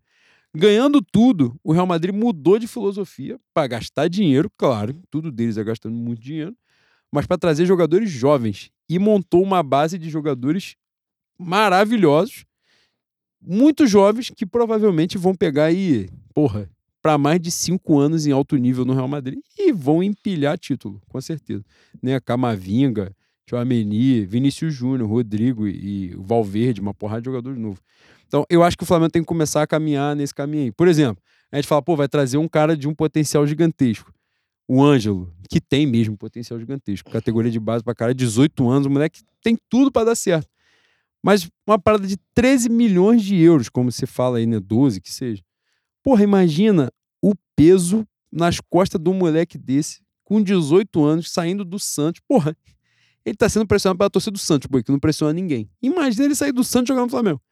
Então, pô, pode dar certo. Por esse valor já chega com, com uma certa pressão para ser revendido por um valor maior, né? Para dar lucro. Não, ele já tem que chegar decidindo. Pô. É isso. Entendeu? A, a, paciência fica diferente. Então, eu acho que essas coisas aí pesam, sabe? Eu acho que precisa rolar esse ajuste. Agora, sobre o jogador experiente e tal, depende. Eu acho que não pode ter um elenco cheio dessas paradas, mas pontualmente, não, não sou contra, não. Por exemplo, eu acho que um cara experiente, hoje até renovou com a Juventus, acho difícil que apareça. Mas em algum momento, o próprio Danilo, se você pegar pô, o histórico de carreira do cara, você chega num momento que o elenco é todo jovem, você ter um jogador desse, ponto, Danilo que eu digo, né, que tá na Juventus, jogou Manchester City, Real Madrid, a porra toda. Você pegar um cara de, que é Flamengo, dizem que é Flamengo. Dizem não, né? Ele disse que é Flamengo já. Você ter um cara desse com essa experiência ali no clube, com outros jogadores mais jovens, eu acho interessante pra caramba. Só tem que saber compor. O Flamengo tem, é, na verdade, o scout do Flamengo, dizem, né? Eu não, não tenho acesso, não conheço pessoas lá de dentro, né? Mas muita gente diz que o próprio mapeamento de mercado do Flamengo é muito bom. Só que na hora que vai rolar o, o cheque, o Pix, aí a galera vai sempre por um lado só, né? Vai porque para quem é agenciado pelo Bertolucci, vai para quem é indicado por ele. Aí fica foda, né? Mas dizem que o mapeamento até é muito bem feito. Eu não tenho dúvida, até porque, porra, tem tanta gente maravilhosa no Twitter, amador, não profissional, não recebe para isso e consegue ter um, né, conhecer uma série de, de um ótimos jogadores. Que dirá quem tem estrutura, quem trabalha com isso, quem vive dessa porra dentro do Flamengo, não tem a menor dúvida. Que, e para além disso, o fato de você trabalhar no Flamengo faz você, né, normalmente ter um acesso maior, ser mais bem relacionado e tal. Agora, tem o mapeamento e tem quem assina o cheque, né? É, e é, a diferença tá aí. A discrepância do projeto tá entre essas etapas aí. Falei pra caralho, mas porque era um tema aqui importante. Vai você, Boi. Cara, eu tava rindo pra caralho aqui. Mas duas pra você, duas pra mim. Eu tava rindo fecha. pra caralho aqui porque os moleques no grupo estavam falando assim: o presidente do Sergipe está sangrando. O bandeirinha acertou um catapima na cara. Aí, parada, eu preciso cara. ver os finalmente desse jogo, caralho. Que parada, que parada. Afonso C. Tomás Pereira, arroba Afonso Tomás. Deu nem pra sentir raiva, é tamanha depressão. O Flamengo tá doente. Todo o Flamengo. A torcida, os jogadores, os muros da Gávea, desde setembro de 2022. De lá pra cá foi estado de prostração, desorientação, delírio. O time não vibra. Como se algo estivesse se quebrando. Dá pra colar. Caralho. Foi poético, tá? Porra. Foi poético. É, uma análise talvez um pouco dramática. Talvez. Mas foi bonito. E, Afonso, segundo semestre a gente vai, vai. Infelizmente a gente vai ganhar de novo. A gente vai começar ganhando a porra do Carioca. Depois a gente vai atropelar o brasileiro. E aí vai terminar o ano todo mundo falando como é fácil ser Flamengo. Como é fácil fazer esse time de grandes jogadores jogar. Depois de rir pra caralho da cara da gente. Depois de humilhar a gente. É isso, normal. Fica calmo que vai dar certo. O Matheus Borges Ventura, arroba mbventura13. Já que no programa passado tudo foi dito sobre as escolas dos podcasters, quase terem ido de, quase terem ido de Vasco da Gama, queria saber do Leno se ele prefere cavaco ou viola. Cara, eu prefiro que você vá à casa do caralho. Aí, calma que aí, você mané. morra, Ó, seu filho da puta, continuação. safado. E se puder abusar um pouquinho da boa vontade, pergunta também pro Leno o momento mais marcante do Aí, casal tá Laje na madrinha Tá Portela. vendo como você tem que virar camiseta de saudade, seu filho da puta? Tem- que virar hashtag na- no Twitter? Boa, o momento mais marcante é o parto no, no porta-bandeira e mestre sala. Não, não. A porra. Cara, Aquela concepção ali é a mais marcante, de longe, me, de longe, de longe. Me, me obrigou a lembrar dessa coisa trágica. A, o meu casal lá fez a minha porta-bandeira parir na frente do jurado. Tirou uma criança, pegou a criança, botou no colo. É foda, boi. É foda. É complicado pra caramba. Esse momento do parto da porta-bandeira e o último carro da Portela desse ano é pra fechar, é pra fechar a, a história no carnaval assim, né? Fala, pô, tu sabe o ano sabático? O que, que tu sabe de pegar 20 anos sabático? Pra você se reformular, pra você pensar na tua vida, pensar o que, que tu quer na tua carreira, porque está foda, tá complicado. Teve uma pessoa que muito bem, foi, foi fantástico, validou a história do, do nosso querido casal Laje. Casal Laje não, do Renato Laje. Pô, é um, é um cara de uma, uma importância tamanha pra história do carnaval, e é, de fato. É o, não é o, o mago à toa. Ele é gigantesco, mas bateu no muro e bateu o muro na minha escola. Aí, vou guardar um certo rancor dele? Sim. Ele continua sendo gigantesco? Sim, mas espero que seja sempre gigantesco longe da Portela. Longe da Clara Nunes, que ele esqueçam de Madureira. Se possível, pegue ônibus que faça a, a volta. Não passe por Madureira. É isso. E, O- Matheus, vá a merda. Daniel, arroba Molambaço, canalha, maravilhoso. Até quando Cebolinha? Porra, não sei, não sei. Até que ele não entrou horroroso nesse- no jogo terça-feira, não. Mateusão Tico Enem já esse ano? Precisa, importante pra ele. Por que Felipe Luiz sequer aquece? Não sei. Não sei por que renovaram também. Pelo visto, não entendi por que que renovaram. Falaram que ele estava em condição de jogar, mas o cara nem aparece mais na imagem. Tal do Mário Monteiro tá trabalhando já ou também tá nos 60 dias de férias? Pergunta importante, a gente trabalhou aqui. Uma pergunta para cada vexame, ele botou no final. É isso. Foi conciso. Vai você, boi. É... O cansaço ainda rege a vida de John. Arroba JV Silveira Ai, que 97. moleque canalha. Meu mano. João. Que moleque canalha. Meu enredista João. Meu surdo de marcação João. E meu delicioso João. Nós já temos links do top 5 pré-vestibulares para o próximo ciclo educativo que se inicia. Mateusão tá pedindo. Oi, não tem, não tem jeito, não tem jeito. Tu vê que é um unânime, né? Pega um Elite ali, no shopping. Acabou, pô. Não, se Tá pegar no shopping, ele se distrai. Se pegar no shopping, ele se distrai. Praça de alimentação, vai querer É matar mesmo? a aula ali, vai, vai. Vai, McDonald's, vai né? matar a aula no geleia. É verdade. vai, é vai verdade. enrolar a porra do negócio, não então, vai estudar direito. cursa atividade. Tem que ser longe, tem que ser afastado do, do centro urbano, boi. Entendeu? Faz distante, pega a Silva Cardoso lá pra cima, É que não tem comércio, não é tem isso. porra nenhuma, fica O lá curso isolado. atividade, o máximo que vai ter é as pessoas passando pra academia, mas também, né? É o que tem, né? Isso aí. Todo mundo. Boi, a minha última pergunta. Iago, Iago, arroba punk tropical, underline. Nobres, o que vocês estão achando do nosso vô Galvão Bueno Wines, na sua belíssima fazenda, que deve ser maior que o bairro de Irajá, soltando os cachorros na diretoria e pedindo de volta o nosso outro vô português, no clube de regatas da Avenida Borges de Medeiros. Fé. A gente disse, o Galvão Bueno está, nesse momento, para além das coisas que ele está calculando, do espaço que ele possa vir a fazer, e eu até acho que não vai fazer, Mas nesse momento o Galvão está apenas soltando tudo que ele reprimiu ao longo de décadas, né? Então, ele- E outra, que é um ponto fundamental que Leno abordou aqui no início do programa, que é o fato de Galvão Bueno estar velho. E o velho, ele não tem responsabilidade com porra nenhuma. É carta branca pra qualquer porra, boi. O velho, ele fala assim: Eu estou velho. E pronto. E ele abre a boca dele e ele fala uma porrada de merda e todo mundo tem que entulhar porque ele é velho, tem que respeitar. Não pode dar um fora, não pode dar um esculacho, pode acontecer nada. Boi, é o ápice da aventura humana na Terra. É ser, velho. Não é tem ser como. velho. E Galvão Bueno tá nessa fase aí. E além de ser velho, tá muito rico, muito rico. E agora, vez ou outra, inclusive, tá precisando fazer mais promoções do vinho, que é bom, tá? Eu, eu só fui no mais barato que o passou da primeira prateleira, não dá pra mim. O primeiro, ele uma vez meteu uma promoção de 40 reais, eu comprei 10 logo. Foda-se, que o vinho é 90. O mais barato dele tá caro pra caralho, Galvão. Quer, tá querendo ficar rico às custas do Brasil. Mas nessa aí, eu acho que ele tá bem. E outra, ponto principal. Galvão sabe que é um personagem gigantesco. Ele sabe que é. Então ele sabe que essas porradinhas que ele dá. Ele, ele deu uma alfinetadinha no treinador? Ele deu. Ele pediu o Jorge Jesus no final do, do vídeo, né? Foda-se. Ele tacou foda-se no final. Mas ele deu uma porrada considerável na diretoria do Flamengo.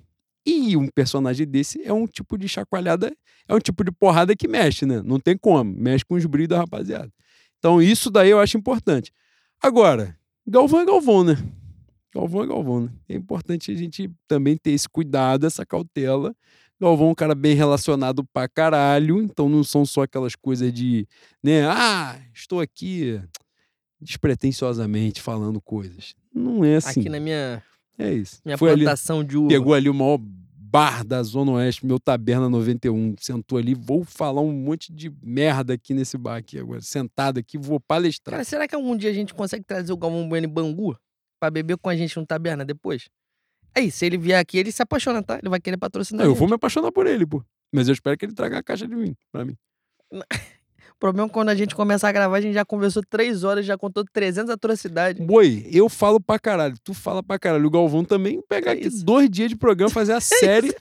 Vamos Fazer, ó, dormir aqui. É, e avisar pra rapaziada, falar, ó, isso aqui a gente vai transmitir ao longo do ano. Assim, Cada semana Galvão, a gente o Senna era maneiro mesmo? E o Pelé? O Pelé? O Pelé perturbou muito o 94. Cagar pra Flamengo. Nós vamos perguntar só as coisas que não deve, boi. Que parada. E Xuxa? O, o Galvão, como é que é trabalhar com a Xuxa? Cara, que parada. Tá? Aqui, E nesse, Arnaldo César Coelho? aqui nesse ambiente tem gente que sabe como é que é trabalhar com a Xuxa. É mesmo? Tem. Fala aí, Sérgio Noronha. Porra. Pelo amor de Deus, né, cara? A última, boi, pra mim, pra gente encerrar e dar uma boa noite. Podcast Setor Norte. Só tem vagabundo, salafrário, crápulas com malha nesse podcast. Mas é bom. Mas boa é bom. tarde. Quanto vocês acham que a participação de um rival no programa influenciou em mais um vício do nosso suposto clube de regata? Abraço. Tá vendo? Comentário de filho da puta, de vermes, mas toda vez tentando contudo, talvez tenha influenciado no É fator possível. anime. É possível, é possível, sim. E, e é isso, né, Boi? É isso. Desculpa. Peço desculpas para quem não teve a pergunta lida. Mas 2 horas e 18 minutos. Tá bom já. Já né? está bom, já falamos bastante, já perturbamos bastante o ouvido de vocês. Nesse momento estou visualizando um, um fone AKG ali que eu vou roubar. Vou levar hoje para Vai casa. dar o bote. Vou dar o bote e é isso. Cara, mas vou te falar, tinham mais de 60 perguntas aí, a gente leu quase 50. A gente leu quase tudo aqui. É isso. Te deu um gás também. É isso. Se a gente não leu a sua, foi azar. Demorou a perguntar. Se perguntasse mais cedo, a pergunta ia estar lá em cima, a gente ia falar. Mas é isso, rapaziada. Vitória nos clássicos, pelo amor de Deus, pelo amor de Deus. Parabéns para Arthur Antunes Coimbra mais uma vez, 70 anos. Feliz Natal para todos vocês. E é isso. Fé no Mengo, rapaziada. Obrigado por tudo, Zico. Você, você é a nossa boa nova, você é o nosso refrigério. Salve, Zico. Fé no Mengo, rapaziada. Fé no Mengo.